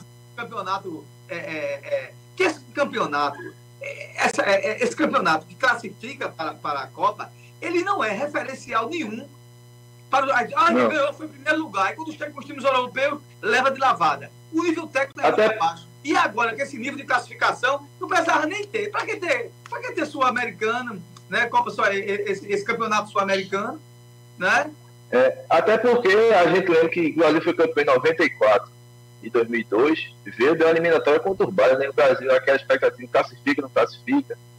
Houve aquela, aquele jogo aqui na rua, em 94, que deu aquela contra a Bolívia, né? E o Brasil depois foi jogar é, contra o Uruguai, se não me engano, foi se classificar para 94. Em, em 2002 também, o Brasil tá, vinha mal e conseguiu. Então, assim, o Brasil nunca, quando foi líder da, pelo menos eu me recordo, nunca foi líder absoluto da eliminatória, ele ganhou a Copa, né? Sempre em momentos conturbados, né? Tomara que esse momento conturbado desse ciclo que a gente está vivendo é, seja uma coincidência com os outros que o Brasil foi campeão, né? Porque nunca aconteceu aquele retinho, né? Em primeiro lugar, é, Tite teve duas eliminatórias, ganhou todo mundo, perfeito lá, não perdia para ninguém, não ganhou, não passou das quartas. É, pô. E aí, É o nível, o nível técnico. Né? Outra coisa, para a gente ter aqui uma, uma, um, uma eliminatória boa de Copa do Mundo, sabe o que eu fazia? Eu juntava a CONCACAF com aqui a, a, a confederação aqui, do, do Sul-Americana. Provavelmente tem um campeonato de fato, uma coisa assim, sei lá. É, é trazer mais o, no caso, a equipe do México, que é mais forte lá, mas não acho que tecnicamente ia agregar muita coisa, não. Porque só o México mesmo que tem um futebol mais. Mas o é, avançou muito. melhor. Viu, viu, avançou, mas que não, né, não, chega. Não é não. Consegue ter uma. Não. É. Vamos ver, quem viver verá, não é isso? Professor, muito obrigado pela sua participação, viu? Muito obrigado. E se prepare que você será convidado por deveras vezes. Muito obrigado. Um apoio, para um breve apoio cultural. E daqui a pouco a gente volta com nossa Tássia Fernandes aí para responder a, as perguntas dos nossos ouvintes aí do, dos bastidores políticos. Esse é o programa Pare Pense, o programa que leva para você, que leva para você mais informação para formar a sua opinião. São 11 horas e 11 minutos. Daqui a pouco a gente volta. Programa Pare e Pense. A verdade como ela é.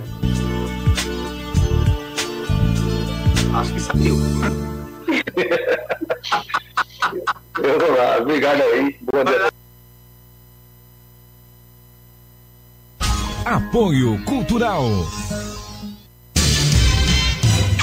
Materialize seus sonhos. Na hora de pôr a mão na massa, venha para o lugar certo. Casa Nobre Materiais de Construção. Tudo o que você precisa em um só lugar, com o melhor preço e o melhor atendimento. Dispomos de toda a linha de tubos e conexões, ferramentas, tintas, material elétrico e hidráulico, areia, cimento e coberturas, da fundação até a caixa d'água. Solicite já seu orçamento. Na Casa Nobre você encontrará as melhores formas de pagamento, via Pix, boletos e em todos os cartões de créditos. Casa Nobre Materiais de Construção. Está localizada no loteamento Padre Nazareno, em São Vicente Ferrer. Fones 99541 2837 ou 97328 5664. Organização Sérgio Moura e Núbia Nóbrega.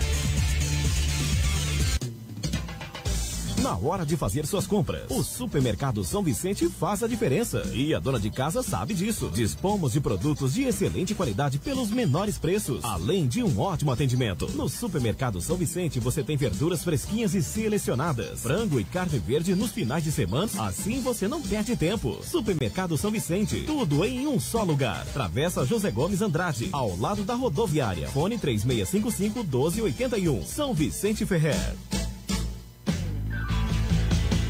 Instituto Adelino Silva. Aulas para a vida. Valores para sempre. Matrículas abertas. Do maternal ao nono ano. Participação em concursos municipais, nacionais e internacionais. Acompanhamento psicológicos. Ambiente limpo, organizado e com salas climatizadas. Atendendo a todas as regras e protocolos de saúde e segurança. Formação de pequenos escritores. Aulas de inglês desde a educação infantil. Laboratório de informática prática, com ensino aplicado, matemática prática, com materiais concretos, diversidade eventos internos e oficinas artísticas, balé, xadrez e música. Rua Sebastião Regis, número 12, fone 991 21 47 99, São Vicente Ferre, Pernambuco. Não perca a oportunidade e faça já a matrícula do seu filho. Instituto Adelino Silva, aulas para a vida, valores para sempre escola pra gente aprender. Respeito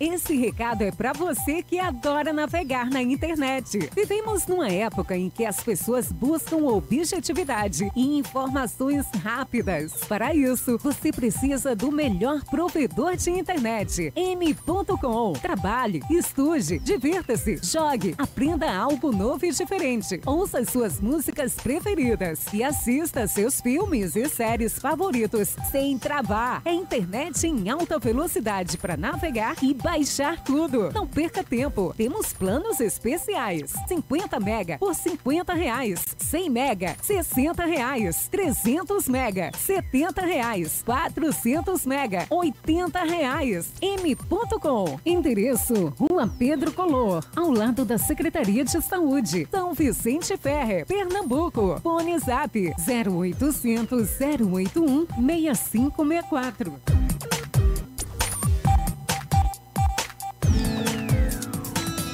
Saúde começa pela boca.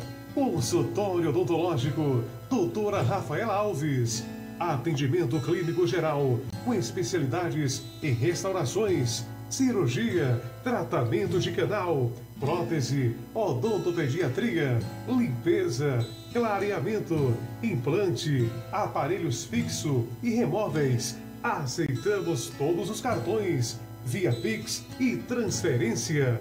Consultório odontológico, doutora Rafaela Alves, Rua 24 de Outubro, em frente à lotérica. Fones 99755 2058 ou 99274 5272. Atendimento de segunda a sábado, das 8 às 18 horas. Nas segundas-feiras, atendimento noturno. E agora nas quartas-feiras, das 8 às 17 horas, estamos com atendimento da doutora Érica Virgínia, trazendo novidades em procedimentos, clareadores e limpezas. Agenda já a sua consulta. Consultório odontológico, doutora Rafaela Alves, cuidando do seu sorriso.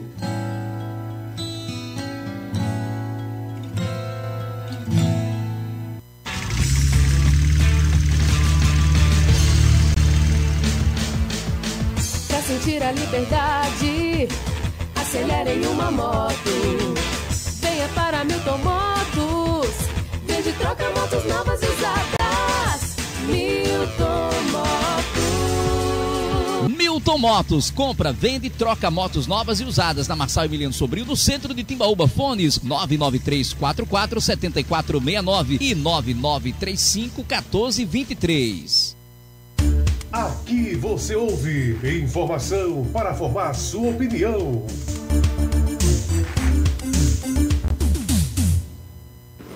É isso mesmo, já voltamos por aqui, a hora certa para você, 11 h 17 Olha, pega aí o bloquinho de notas, pega aí uma caneta e anota o nosso disque denúncia, tá? É o 99911-9109. 99911-9109, tá bom? E manda aí a sua denúncia, o seu feedback, tá certo? A sua pergunta por esse número também. Ele tá sempre do lado direito aqui da nossa tela, tá certo? Jadiel, a gente agora vai falar um pouco sobre o que está acontecendo na política, né? Como é de praxe nosso programa. E a gente sabe aí que Michele Bolsonaro e o Jair Bolsonaro estão tá tendo muita dor de cabeça a respeito com essa, essa apreensão de joias, quebra de sigilo de joias. A gente sabe que agora foi quebrada, né? Foi aí quebrada a, a, o, o sigilo né, do telefone da, da Michelle Bolsonaro, também do Jair Bolsonaro, e ela ainda falou que não precisava fazer isso, era só pedir. Mas será que ela ia entregar assim de livre, boa, espontânea vontade? Eu acho que também não, né?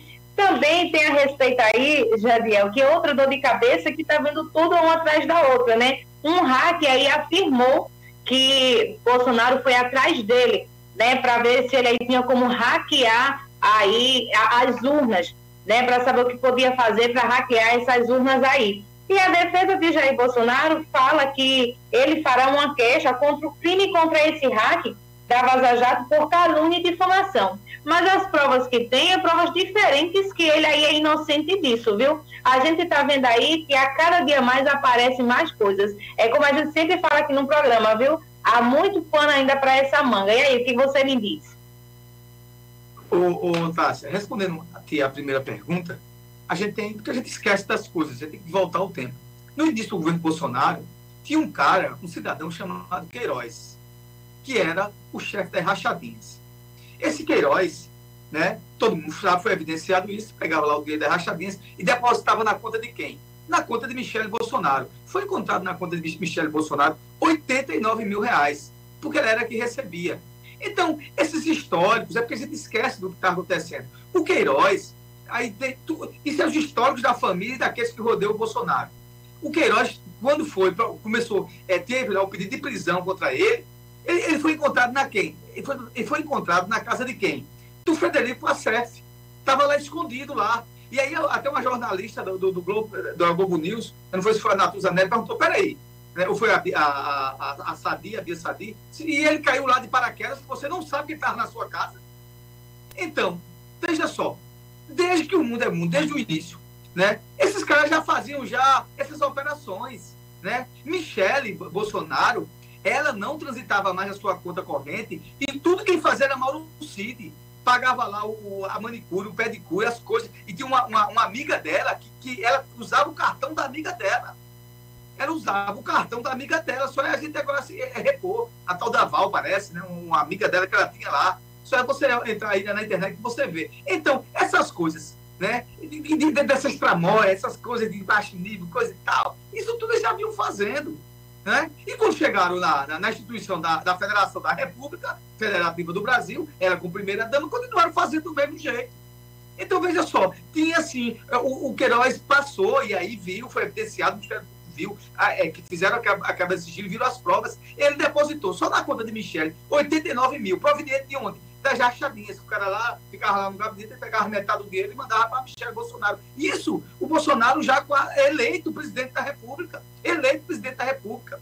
E aí o Queiroz foi envolvido em todo tipo, tinha um, um, montante de dinheiro é, grande, isso é porque eu veio do carro. Eu não sabia né, que essa atividade deixava as pessoas milionárias na época. A gente ficava até perguntando era o Queiroz da Rachadinha, ele tinha uma ligação tremenda com o núcleo bolsonarista, com o núcleo bolsonarista.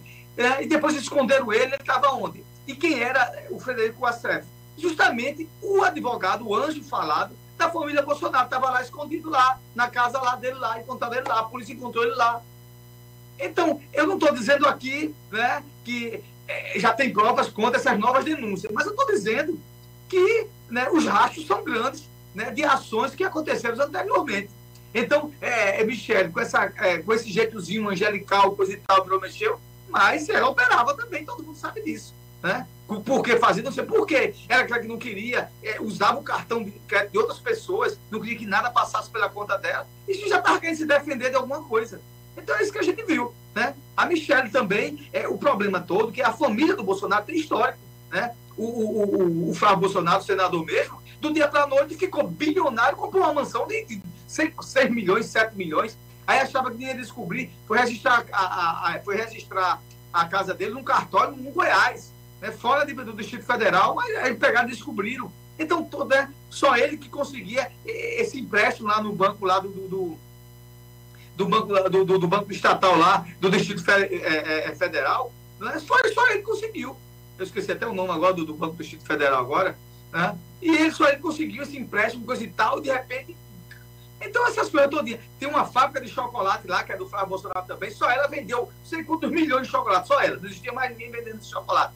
E fora de época também. Também, e, e ficou evidenciado também que era uma lavagem de dinheiro. Então, o histórico da família Bolsonaro, aqui para nós, é, não é muito. É, é, é, não é muito, como dizer assim, não é muito transparente, né, somente e, e principalmente naquilo que diz de dinheiro de dinheiro de imposto, de dinheiro público. Por quê? Porque a família Bolsonaro ficou bem de vida só através, né, através de cargos públicos, de deputado, de vereador, desde que o mundo é mundo que esse povo se usufrui né, de impostos através de cargos públicos. Eles nunca trabalharam. Né? O, tem um filho dele aí, que é o Eduardo Bolsonaro, que é o mais violento que tem, que dizem, né? Era, foi, entrou na Polícia Federal, no outro dia saiu e virou deputado. Nunca mais trabalhar também, não.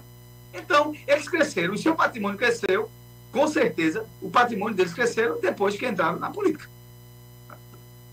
É, é complicada a situação, viu? Falando a respeito de, de CID, Jadiel, a gente sabe que está aparecendo um monte aí de, de auxiliares, né, que atuavam. Um sargento aí do Exército, chamado Luiz Marcos do Reis, é, que atuava né, na equipe dos ajudantes de ordem do ex-presidente Jair Bolsonaro, movimentou em suas contas nada mais, nada menos que 3,34 milhões de reais entre 1 de fevereiro do ano passado e desse ano. E sabe a quem ele repassava parte desse, desse valor? Simplesmente para o Mauro Cid. aonde Mauro Cid uma hora diz que vai deletar Bolsonaro, a outra hora diz que não vai deletar, que não tem nada contra Bolsonaro. Bolsonaro fala aí que, que fizeram tudo na autonomia, que não tem culpa de nada, e fica nesse, nesse impasse. Mas as movimentações de valores eram altíssimas. Não, é outra coisa, ficou evidenciado, ficou evidenciado que Bolsonaro levou a cúpula do Exército, né? E aí macula, sim, a farda do Exército Brasileiro, as Forças Armadas, no caso, para essas tramóias aí. Como é que o cara, dia para noite, aí movimenta 3,5 milhões, passa para Mauro Cid, aí Mauro Cid, não, só tem isso, só tem aquilo. É, é, são evidências, tá? Os e-mails, eles trocaram e-mails né, do que vendiam, do que vendiam. Virou um balcão de negociata. A instituição, a instituição da presidência da República, a partir ali do, do Palácio Planalto, virou um negociata, balcão de negócio. Essa é a grande verdade. Né? Essa é a grande verdade. Então, pronto, então tem que se defender, porque todo mundo tem direito à ampla defesa. Mas é aquilo que eu disse no meu comentário. Se você achava que, que esse núcleo bolsonarista, e caso no bolsonarista da família dele, eram honestos, não eram.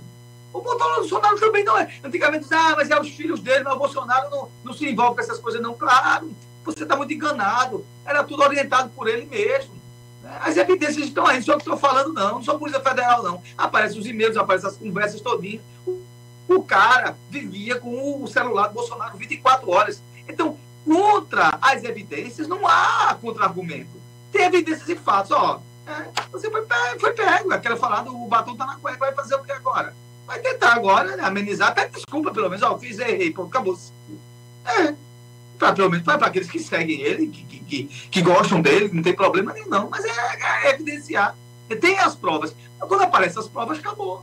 acabou. Então tem as provas dessas negociatas todas, desses processos todos, né, dessas vendas aí, de joias, né, desses, do, do entorno. De, quando você falou de Michel Bolsonaro, é, aí a, a, imprensa descobriu ontem é, que teve lá um, uma movimentação de 60 mil de reais em depósitos fracionados para Michele Bolsonaro. É, aqui para nós, você vê, isso devia ser de quê? De, de, de, de, de quê? De, eu não sei. Alguém estava devendo a ela, ela era agiota, botava 2 mil, 3 mil, 4 mil. É um negócio meio baixo nível, né, cara? Mas sei não, bicho. Entendeu?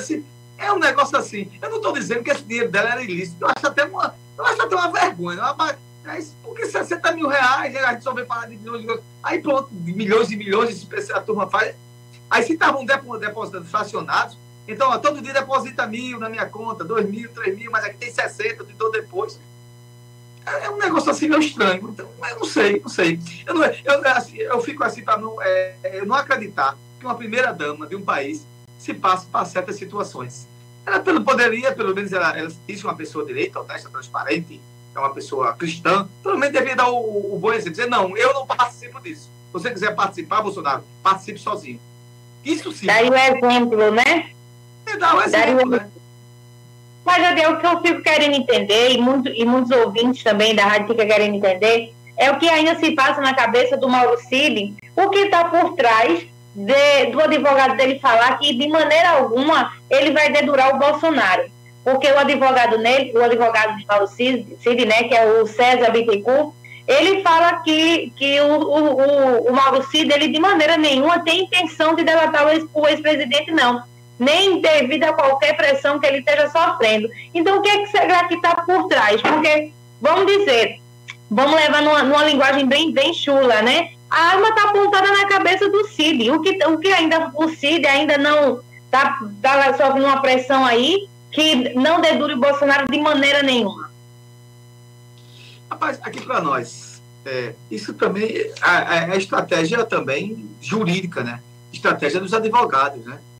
Ele acha que, ele tanto é que ele confessou, ele disse na revista Veja, o, o advogado dele gravou, a revista da igreja gravou ele, dizendo que ele ia confessar tudo, ia dizer que recebeu o Bolsonaro. Depois, ontem, ele se limitou a dizer que só foi uma peça só de joia, só um Rolex.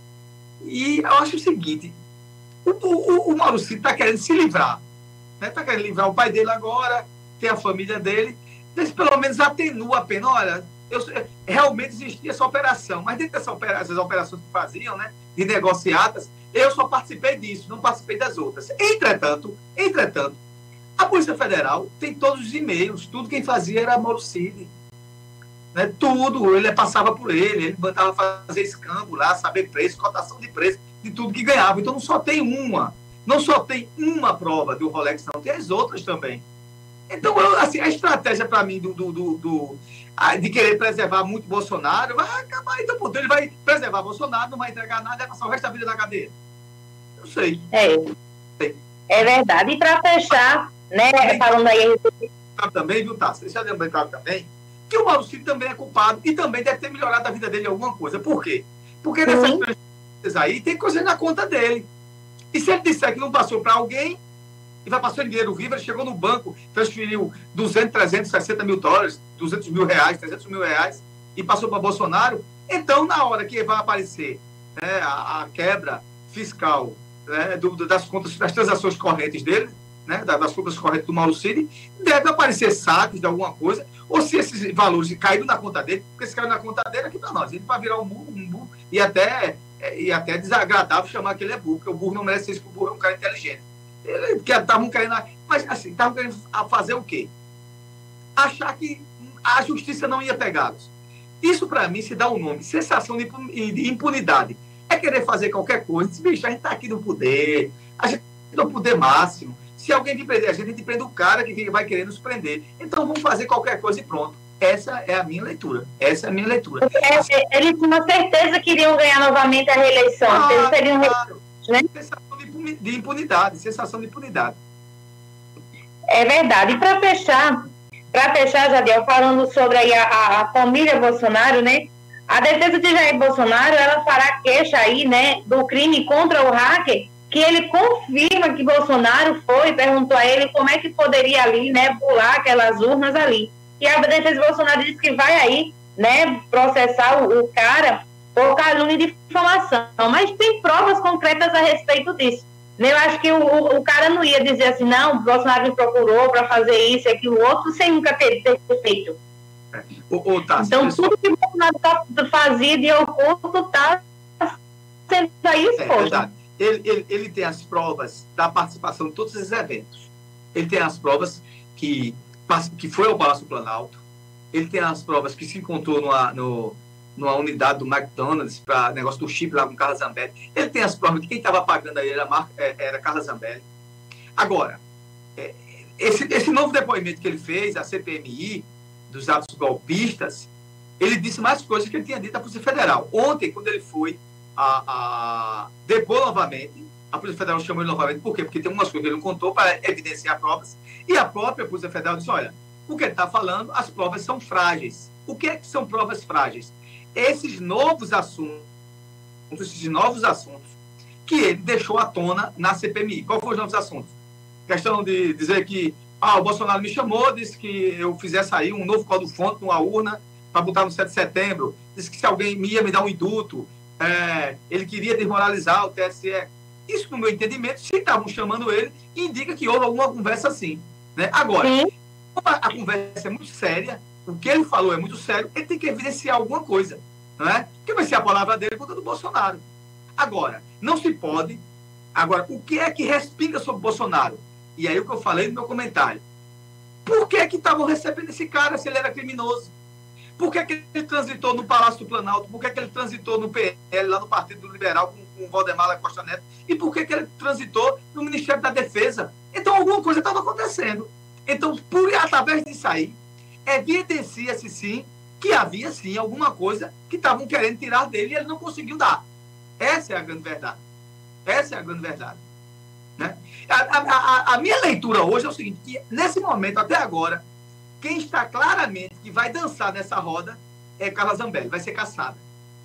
Porque ela pega o público, passa para um cara, né? E o cara diz, ela me deu dinheiro para fazer isso. Para o quê? Por quê? Porque ele, quando recebeu esse dinheiro, ele foi contratado para quê? Para invadir a página do Conselho Nacional de Justiça e fez lá aquela minuta lá, faz o L, prendendo Alexandre de Moraes. Então, aquilo ali já é evidência que Carla Zambelli vai dançar na guerra. Porque ele está preso, ele não tem mais nada a perder, ele fala qualquer coisa também. A gente tem que aí. A gente tem que deixar muito claro o seguinte: é necessário sim. E aí a, a Polícia Federal mesmo já acabou de falar. As provas que ele trouxe aqui sobre esses novos assuntos são frágeis. Ele tem que mostrar algumas coisas, né? As pistas que ele apresentou, que o hacker apresentou, né? É, é, em um novo depoimento, né, o, o Walter Delgatti, não são tão assim verídicas. Então ele vai ter que arrumar. Só, bicho, eu tenho que arrumar aqui alguma coisa para evidenciar isso. No caso que ele está falando essa evidência, o que a Polícia Federal está pedindo são as falas.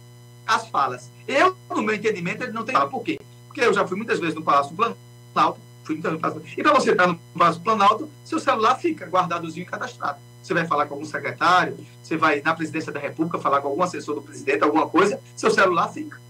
E tem aquele pessoal do GSI que faz uma revista em você, entendeu? Só não deixa você nu. Deixar bem claro. Né? E você acha que um cara desse chegando lá não foi revistado? Claro que foi sim. Se ele tinha alguma escuta, morreu. Né? Então, pronto. Então, o que está pedindo quê? Agora, pode ter imagens, essas imagens podem gerar algo, não sei. As imagens do próprio GSI, do Gabinete Institucional da Presidência, se não forem apagadas. Agora, tem as fotos dele lá com o Bolsonaro, tem um registro da agenda lá, da agenda do presidente, que esse cara teve lá. Ele foi recebido lá por, por, por é, parece que até pelo, por, por trás lá, que tem um sótão lá do Palácio Planalto, ele foi recebido por trás né, do, do, do Palácio Planalto, lá atrás, e tem as evidências que ele foi no PR, todo mundo disse que ele foi. E outra coisa, o que é que eu falei vou repetir de novo? O próprio filho do Bolsonaro disse, de fato, ele esteve com meu pai para a gente discutir lá um, uma, uma forma, um jeito de tornar as urnas mais secretas. Então, olha aí, o próprio filho admite, porque não tinha como omitir, porque estava lá registrado. E tinha as fotos dele lá com o Bolsonaro. Aí a minha grande pergunta, volta de novo. O que, é que vocês estavam fazendo com um criminoso? A oposição vai na CPMI e diz, você é um criminoso. Sim, é um criminoso. Vocês estavam fazendo o que com ele? É essa a pergunta. É a pergunta que não quer calar. Essa é bem verdade mesmo, viu? Deixa eu mandar um forte abraço a Gabriel lá em Goiânia, o pessoal da Apocarta, Gabriel, que está sempre ligado aqui na 87 a Michelle lá em Campina Grande, a Sabrina que se formou agora há pouco em doutora em médica, parabéns Sabrina, também a professor Melo lá em Limoeiro, que não perde um programa nosso, a Mira Cícero, a Duca, João Miguel, Valentina, aos meus pais aí em São Vicente, que estão sempre ligados aqui na 86. A gente vai agora ouvir. a gente vai agora para um, um bloco musical, daqui a pouco a gente está de volta, Jadiel, falando sobre aí o Rui Costa, né, o ministro da Casa Civil, onde ele falou que nessa mini reforma ministerial, né, o Lula ele vem trazendo aí novas mudanças de governo. E como você sabe, você sempre está a par disso, você vai trazer aí para a gente também a respeito de Barroso, né, que ele assumirá aí o STF. Daqui a pouco a gente está de volta no programa Paripense. Aqui você ouve informação para formar sua opinião.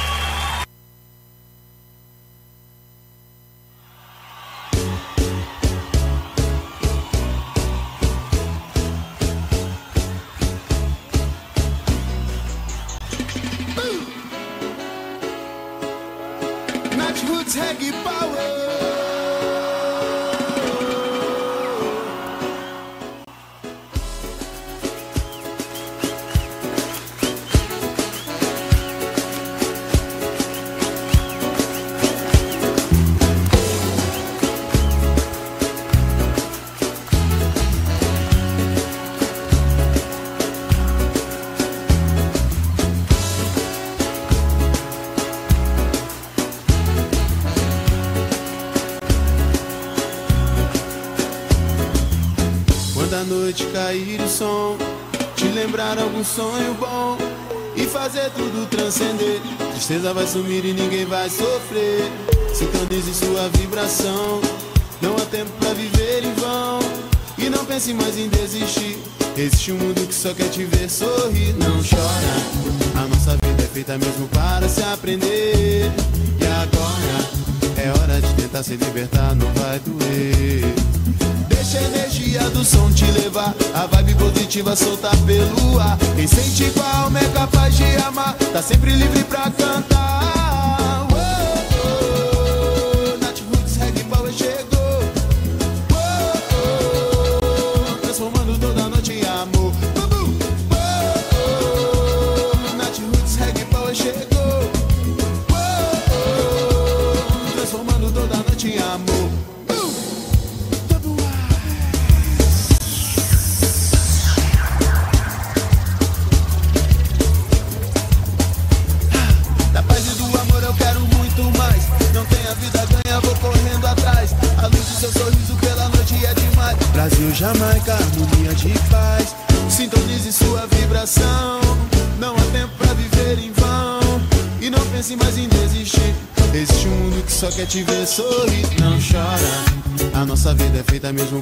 Se aprender.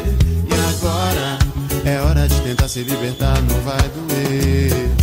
Deixa a energia do som te levar, a vibe positiva soltar pelo ar. A alma é capaz de amar, tá sempre livre pra cantar.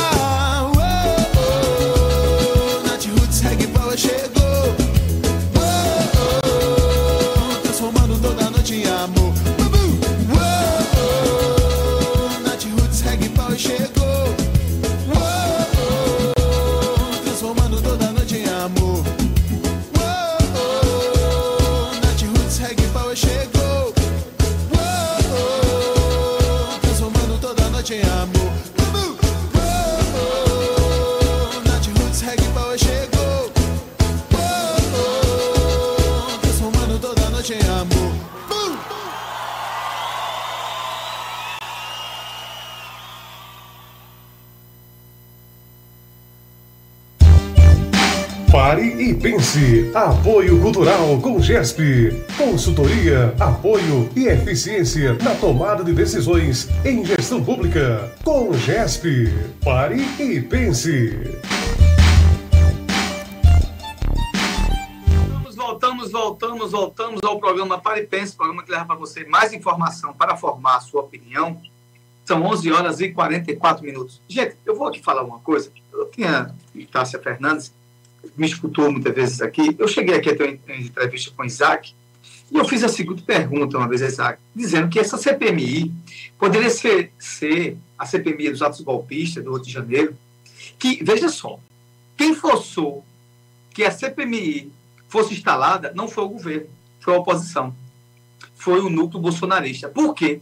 Tinham colocado na mente deles que tinha sido, veja só, o pessoal do MST, os infiltrados de Lula, para dar um golpe no, no, no, próprio governo dele mesmo, oito dias depois de ter, de ter tomado posse. Uma loucura, e a gente via que não era. Não, não esses caras são muito malucos, não estou acreditando nisso, não. Pois bem, aí já, vocês querem, foi que eles fizeram, o governo ah, vocês querem a CPMI, então pronto, vamos instalar. E não foi um tiro no pé, não, foi um tiro no, no, nos pés, nas mãos, no corpo todo. O tiro saiu pela culata, eles estão sendo desmoralizados. E são todos moralizados, porque eles diziam que quando, quando é, a, a, aqueles manifestantes lá, aqueles, é, aqueles, aquelas pessoas que queriam a ditadura, né? aqueles, aqueles golpistas, a verdade é essa, começaram a quebrar tudo lá nas esplanadas dos ministérios, diziam, não, a, gente, não- a, a polícia militar do DF disse, não, a gente pode entrar não, porque aquilo era uma área ali, é uma área federal ali, quem era para tomar conta era o Exército. Não, não, nunca houve isso. Né? E, era, e era essa grande peleja deles, eles se, se agarravam com aquilo ali, é dizendo que havia uma facilidade, coisa e tal. Aí, bicho, é feito lá a, a própria ação lá das joias, né, do Lucas é, do, 212, né, 222, que não existe ela encoberta não seja revelada. De fato, a PGR, a, a, a Procuradoria-Geral da República, através do seu vice-procurador, o subprocurador da, da República, ofereceu a denúncia e foi acatada pelo ministro Alexandre de Moraes, porque o comando da Polícia Militar do DF, né, com evidências e provas, deixou que tudo acontecesse. Sabe o que, é que eles diziam assim? Não, a gente não vai aqui resolver nada, não, deixa eles aí, coisa e tal. Eles chegaram, vejam só que absurdo, chegaram a dizer o seguinte: olha, se a Força Nacional chegar aqui, nós vamos impedir dela atuar. Abre aspas para o comandante Flávio, o Major Flávio Silvestre, que ele foi designado para comandar as tropas em campo pelo coronel Marcelo Casimiro. Está tudo preso. Aí ele compartilhou com seu superior o seguinte: olhe, Silvestre então enviou um áudio declarando que não permitiria o Silvestre, o Flávio Major, de, declarou um áudio, e a Polícia Federal pegou, que não permitiria que a atuação da Força Nacional em campo, abre aspas para ele, diz assim, comando, vou falar agora para o senhor, viu? Se eu estiver amanhã de comandante de, né, disse o nome dele, da manifestação, como estarei, e ele estava lá de fato, eu não vou permitir, veja só, eu não vou permitir a atuação da Força Nacional na nossa esplanada. Ele dizia que a esplanada era dele, da região ali dos ministérios, né? Das esplanadas dos ministérios.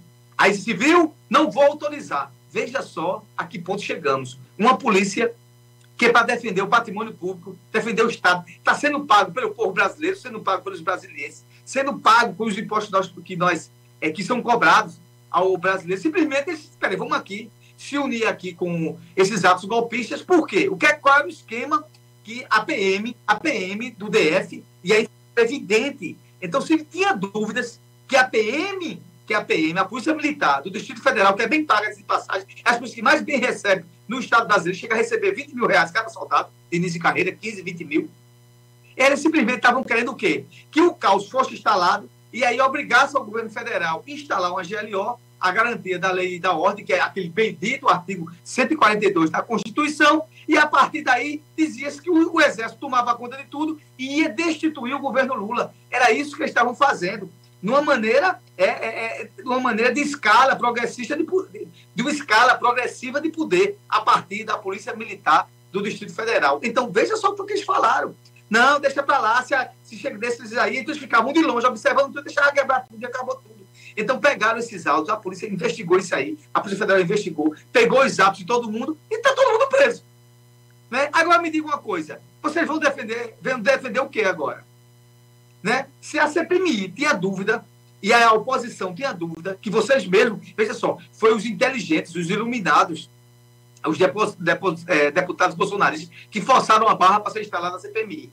Então, perante a opinião pública, se a opinião pública tinha dúvida que aquele ato golpista foi tramado, sim, e tinha deputados até que estavam financiando, empresários financiando. E não tinha lá o colúrio lá da PM, que a PM não fez nada. A Polícia Militar do Distrito Federal deixou. Ah, solta aí, deixa aí o gado passar aí, que vai quebrar tudo e pronto. Para instaurar, instalar, e se fosse instalado o caos. Né? Olha, olha como é que está acabando tudo aí depois que o Lula ganhou. Foi isso que esses caras fizeram. E o cara teve, veja só, teve a, a, a, ousadia, a ousadia de dizer, ah, se vier aqui, qualquer força aqui, a gente não deixa não, isso aqui é meu. Já tinha tomado já a esplanada como, como deles. Ora, e aí tem dois crimes, né? Era para ele ter atuado. E se a esplanada era desse, por que, que eles não atuaram? Então ele comete dois crimes. E os áudios está aí. Então, é, é, você fica assim, impressionado, impressionado com o que aconteceu de fato. E aí, todo dia, as provas vão chegando, chegando, chegando e vai sim colocando esse pessoal na parede. É, e, e, e, tem um, um, um, texto aqui que diz ó, que tratava-se de 200 homens e mulheres, sem qualquer. Colocaram, outra coisa, tem mais outros, colocaram os praças recém-formados para lá combater em, em, outra esfera. E sem experiência nenhuma, sem, sem experiência com, com, com atos terroristas, aquele era ato terrorista de quebra-quebra, nada. Simplesmente para dizer assim: ó, a gente não teve condições de tomar conta, não. Quer dizer, eu vou fazer, mas eu fico aqui, lambendo aqui, passando pano aqui, e deixa acontecer e deixa acontecer tudo e pronto. Foi isso que a gente viu, gente. Então, se vocês tinham. Então, aqui veja só: se a, alguém tinha dúvida que o, o, os atos antigolpistas tenham sido também, né, ter havido-se uma parcimônia e um desejo da própria PM do DF, que a gente via que a PMDF não estava fazendo nada. Está aí evidente. Não, veja só, deixar bem claro: não é a PM toda, mas eram os cabeças, os comandantes. Alguns policiais chegaram a ser agora policiais legislativos, né, que ficavam na Câmara, que são policiais federais do Legislativo, defenderam. Alguns policiais militares também, né, não, isso aqui, alguns policiais militares do DF foram lá e enfrentaram também, de fato. Mas veja só, a ordem, a ordem do status quo, a ordem do alto comando da PM, né, era dizer, ó, deixa aí. E quem são esses alvos? Quem era o que estava incentivando a não acontecer nada, nem combater o que estava acontecendo? É o coronel, o coronel Cléter Rosa Gonçalves, que era, é o que ele? É o comandante-geral da PM do Distrito Federal. Coronel Marcelo Cassimiro Vasconcelos Rodrigues, comandante também do policiamento regional da PM no DF. Coronel Paulo José Ferreira de Souza é, Bezerra, estão todo mundo preso. Coronel José Jorge Eduardo Naime e o tão falado major, que eu acabei de falar agora, o major Flávio Silvestre de Alencar. Flávio Silvestre Alencar e o tenente Rafael Pereira Martins, terminando. Né? E esse, veja só, esse tenente Rafael Pereira Martins tem áudios dele, áudios e, e, tem também vídeos dele, ele lá plantado também na frente lá dos acampamentos lá do, do quartel-general, atuando no dia dos atos democráticos. Ele estava lá dizendo, Ei, vamos agora derrubar tudo, não sei o quê, né? acabou, não sei o quê, e que, também inflamando também. Esse tenente Rafael. E o coronel Fábio Augusto Vieira, que é o último, que era esse comandante-geral da PM, esse tinha sido preso, que estava de folga no dia dos ataques. E aí o secretário de segurança, esse que está preso, que foi preso e agora está com uma, tornozeleira, que é o Anderson Torres, estava onde? Estava em Nova York, estava nos Estados Unidos, parece. É, parece que estava em Nova York, em Los Angeles, uma coisa desse aí. Foi embora. Então está evidenciado, está evidenciado que sim, né, a PM, que era essa grande dúvida, a PM do DF, a PM do DF estava em conluio com essa situação, deixando acabar tudo, coisa e tal, para que se instalasse, instal, se instalasse de fato o caos né, na, no, no Distrito Federal, em Brasília, na capital da República, para isso aí depois ser disseminado em todo o país. Então, aqui para nós. E depois, é, e, e, toda vez mais que chega gente lá, que eles convocam pessoas lá para dar depoimentos, toda vez vai se evidenciando mais ainda né, que era um, verdadeiro, era, um método de ataque tremendo à democracia e à Constituição brasileira. É, essas, essa denúncia mesmo do Walter Delgatti, algumas coisas já foram confirmadas, se ele confirmar as outras, aí é o fim da picada. Mas isso aí já são elementos claros que esses caras queriam, né, queriam realmente, de fato, que houvesse uma ditadura, uma, uma ditadura no país. Aí eu, eu faço uma grande pergunta a vocês. Vocês viviam falando, não, aqui vai virar uma Venezuela. Quem é que queria, de fato, que aqui virasse uma Venezuela? Eram vocês. Que vocês queriam instaurar, instaurar né, e instalar um processo ditatorial no país. Ninguém, só quem tivesse direito a falar eram vocês. E quem fosse contra, vocês mandavam perseguir, pintar miséria. É isso que é a grande verdade. Então, estou falando de fatos. Né? De, se tem alguma dúvida que a PM, a PM, a Polícia Militar do Distrito Federal estava de comum, de coluio ali, deixando que a coisa acontecesse, essa evidência caiu por terra, porque aí tem os e-mails, tem é, as conversações, né, os vídeos de, de, de, de, os vídeos de WhatsApp, tudo, tudo é redes sociais. E eu nunca vi, são muito burros. Porque, ainda bem que eles foram burros, porque salvaram a democracia. Porque se ele não fosse tão burro, fizesse isso escondido, por isso que desse certo. Mas a burrice dele, a burrice desses caras, desses golpistas, desses caras antidemocráticos que queriam ditadura no país, a burrice dele fez com que salvasse a nossa democracia e a nossa Constituição. Tássia Fernandes. É verdade, é bem isso mesmo, viu? Olha, Javier, o, o Rui Costa, né, ele é o ministro da Casa Civil, ele falou que Lula está muito perto de anunciar as mudanças no governo sobre a mini-reforma ministerial que vai acontecer. E para você, o que você acha que vai acontecer nessa, que, na mudança de governo que ele vai anunciar aí? Quais são as mudanças? Não, essas mudanças, é, é, tá, é para é é, é para trazer para o governo, né, acomodar o PL, o PL não, o PP, o Partido Progressista, e o, é, o PR, que é o, o Republicanos. Partido Progressista e o Republicanos, para aumentar mais a base de sustentação do governo Lula. Então, hoje mesmo eu estou com uma notícia aqui, é, que na segunda-feira o Lula está na África, e na segunda-feira o Lula já vai anunciar a entrada de mais um pernambucano. A conversa é essa aqui, mas que vai ser o Silvio Costa. O, o presidente Lula deve anunciar na próxima segunda-feira, né, depois que ele voltar da África, as mudanças do seu ministério, para acomodar, acomodar o Centrão. Que é um pedido e uma forçação lá de barra lá do Arthur Lira, né, e o Lula precisa, porque não tem uma base ampla, ele precisa sim. Né, então está abrindo mão aí é, é, de dois ministérios, que está aí, parece que é ciência e tecnologia, e na ciência e tecnologia parece que vai é, é acomodar o deputado federal Silvio Costa Filho, que no caso, se isso acontecer, será mais um pernambucano, mais um pernambucano será ministro no governo Lula. E a Luciana Santos, que, que hoje é ministra é, é, é de Ciência e Tecnologia, irá para o Ministério da Mulher, está é, tá para decidir aí, ela, ela vai, é, é ou do Ministério da Mulher ou do Ministério, ela, ela, de fato, me parece que ela vai ser acomodada no Ministério de Direitos Humanos ou no Ministério da Mulher. Né? Então alguém vai, vai rodar essas cadeiras aí. Né? E o outro, é, e o outro parece-me que é o, o Márcio França, que é hoje ministro de Portos e Aeroportos, vai ser dado aos republicanos, aos republicanos, ao republicano não, ao PP. Esse Silvio Costa é republicano, porque Silvio Costa é do republicanos.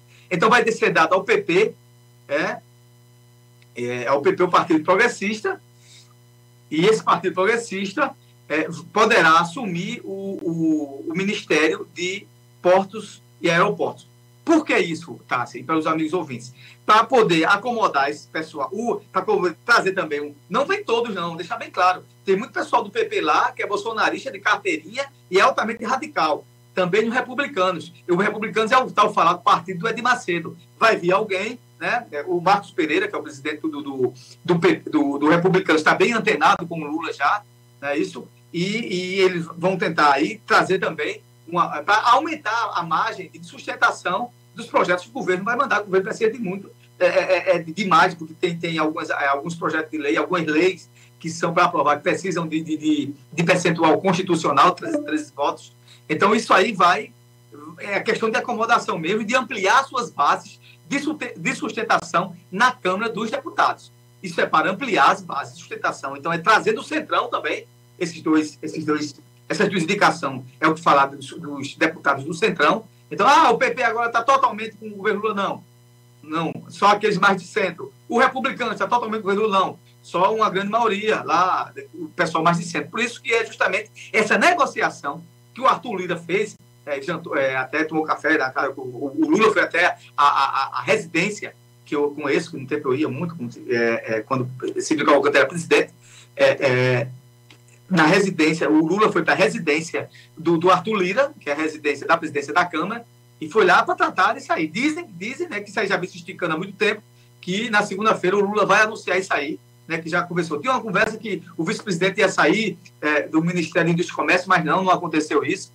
E vão, vão pegar o, Márcio França e colocar no Ministério do, do, da Indústria e Comércio, se fala isso aí, e o Alckmin vai ficar só na questão da vice-presidência. É o que está se falando, porque a cota de, do, do, do Alckmin é do PSB e o Márcio França é do PSB. Então, são acomodações que o governo está fazendo para ter mais tranquilidade, para ter mais tranquilidade para aprovar né, as suas demandas que estão tramitando na Câmara. Aí a gente tem reforma tributária, que, que vai voltar novo para a Câmara, porque o, o, Senado vai fazer alguns ajustes. Tem o arcabouço fiscal, que está precisando que a Câmara vote para definir, porque o, ele voltou, ele foi votado, né, é aprovado, mas ele houve algumas mudanças no Senado. E quando há mudança, devolve novo para a Câmara, para a Câmara só ratificar. Então, necessita ser aprovado também. E as outras demandas que pretendem, as medidas provisórias, coisas e tal, que são importantes, que são de interesse do governo Lula. Então, é necessário, sim, né? Isso é questão de política. Política é isso. Você faz negociação e amplia suas bases. Isso vai de uma Câmara de Vereadores de São Vicente Ferre à Assembleia Legislativa. Aí, Raquel agora está fazendo política, já está chamando já a base, já está conversando com os deputados, porque ela sabe que sem política nada se resolve. Então, ah, sou, sou técnico, sou político, ó, se for para esse caminho, vai dançar, atuar. Tem que unir as coisas, porque as duas coisas são inseparáveis, inseparáveis e precisam sim, né? Você unir o útil ao agradável. 12 horas, acabou. Que peninha, é, doutora Cássia. Isso mesmo, acabou, a aula já se passou, mas é ótimo estar fazendo o programa, não é verdade? Gente, meus amores, a gente tem encontro marcado segunda-feira, tá no programa Notícia do Meu Dia, comigo logo após o Comando Geral. Em sequência tem Marli, depois Gilvan, depois Cláudio Roberto. E de manhã tem aí Picuri Sonha Sua, aí mando logo a sua manhã, tá bom? Fica com Deus, ótimos final de semana para você. Se beber não dirija, se dirigir não beba. Tenha juízo sempre, tá bom? Eu fico por aqui. Bom final de semana para você, Jadiel, aos meninos aí também. Bom final de semana para vocês. Fique com Deus e fui. Muito bem, é nossa, né, muito bem, essa é a nossa Tássia Fernandes. Eu estou enrolando a língua para caramba. bem, gente, eu quero agradecer demais aqui ao audiência de vocês mais uma vez. Né, hoje é sábado, descanse bem, um bom final de semana. Né, e não esqueçam que daqui a pouco vai estar na íntegra, na íntegra, todo o nosso programa, você que perdeu. E durante a semana você vai nos escutar, nos ver também pelos nossos cortes do Fala. Na quarta-feira também tem um comentário deste que vos fala, de Jadiel Lopes, no programa do Leão Medeiros, a partir das 11 horas da manhã. Então, fica com Deus, nos acompanhe nas redes sociais e a gente vai sempre estando aqui com vocês. Não esqueça, você já sabe, nossa voz não silencia. Sabe por quê? Porque a luta não para. Para e pensa para vocês. Programa que leva para você mais informação para formar a sua opinião. Meu dia, um abração. Deus abençoe a todos. Até mais. Minha voz não silencia, porque a luta não para.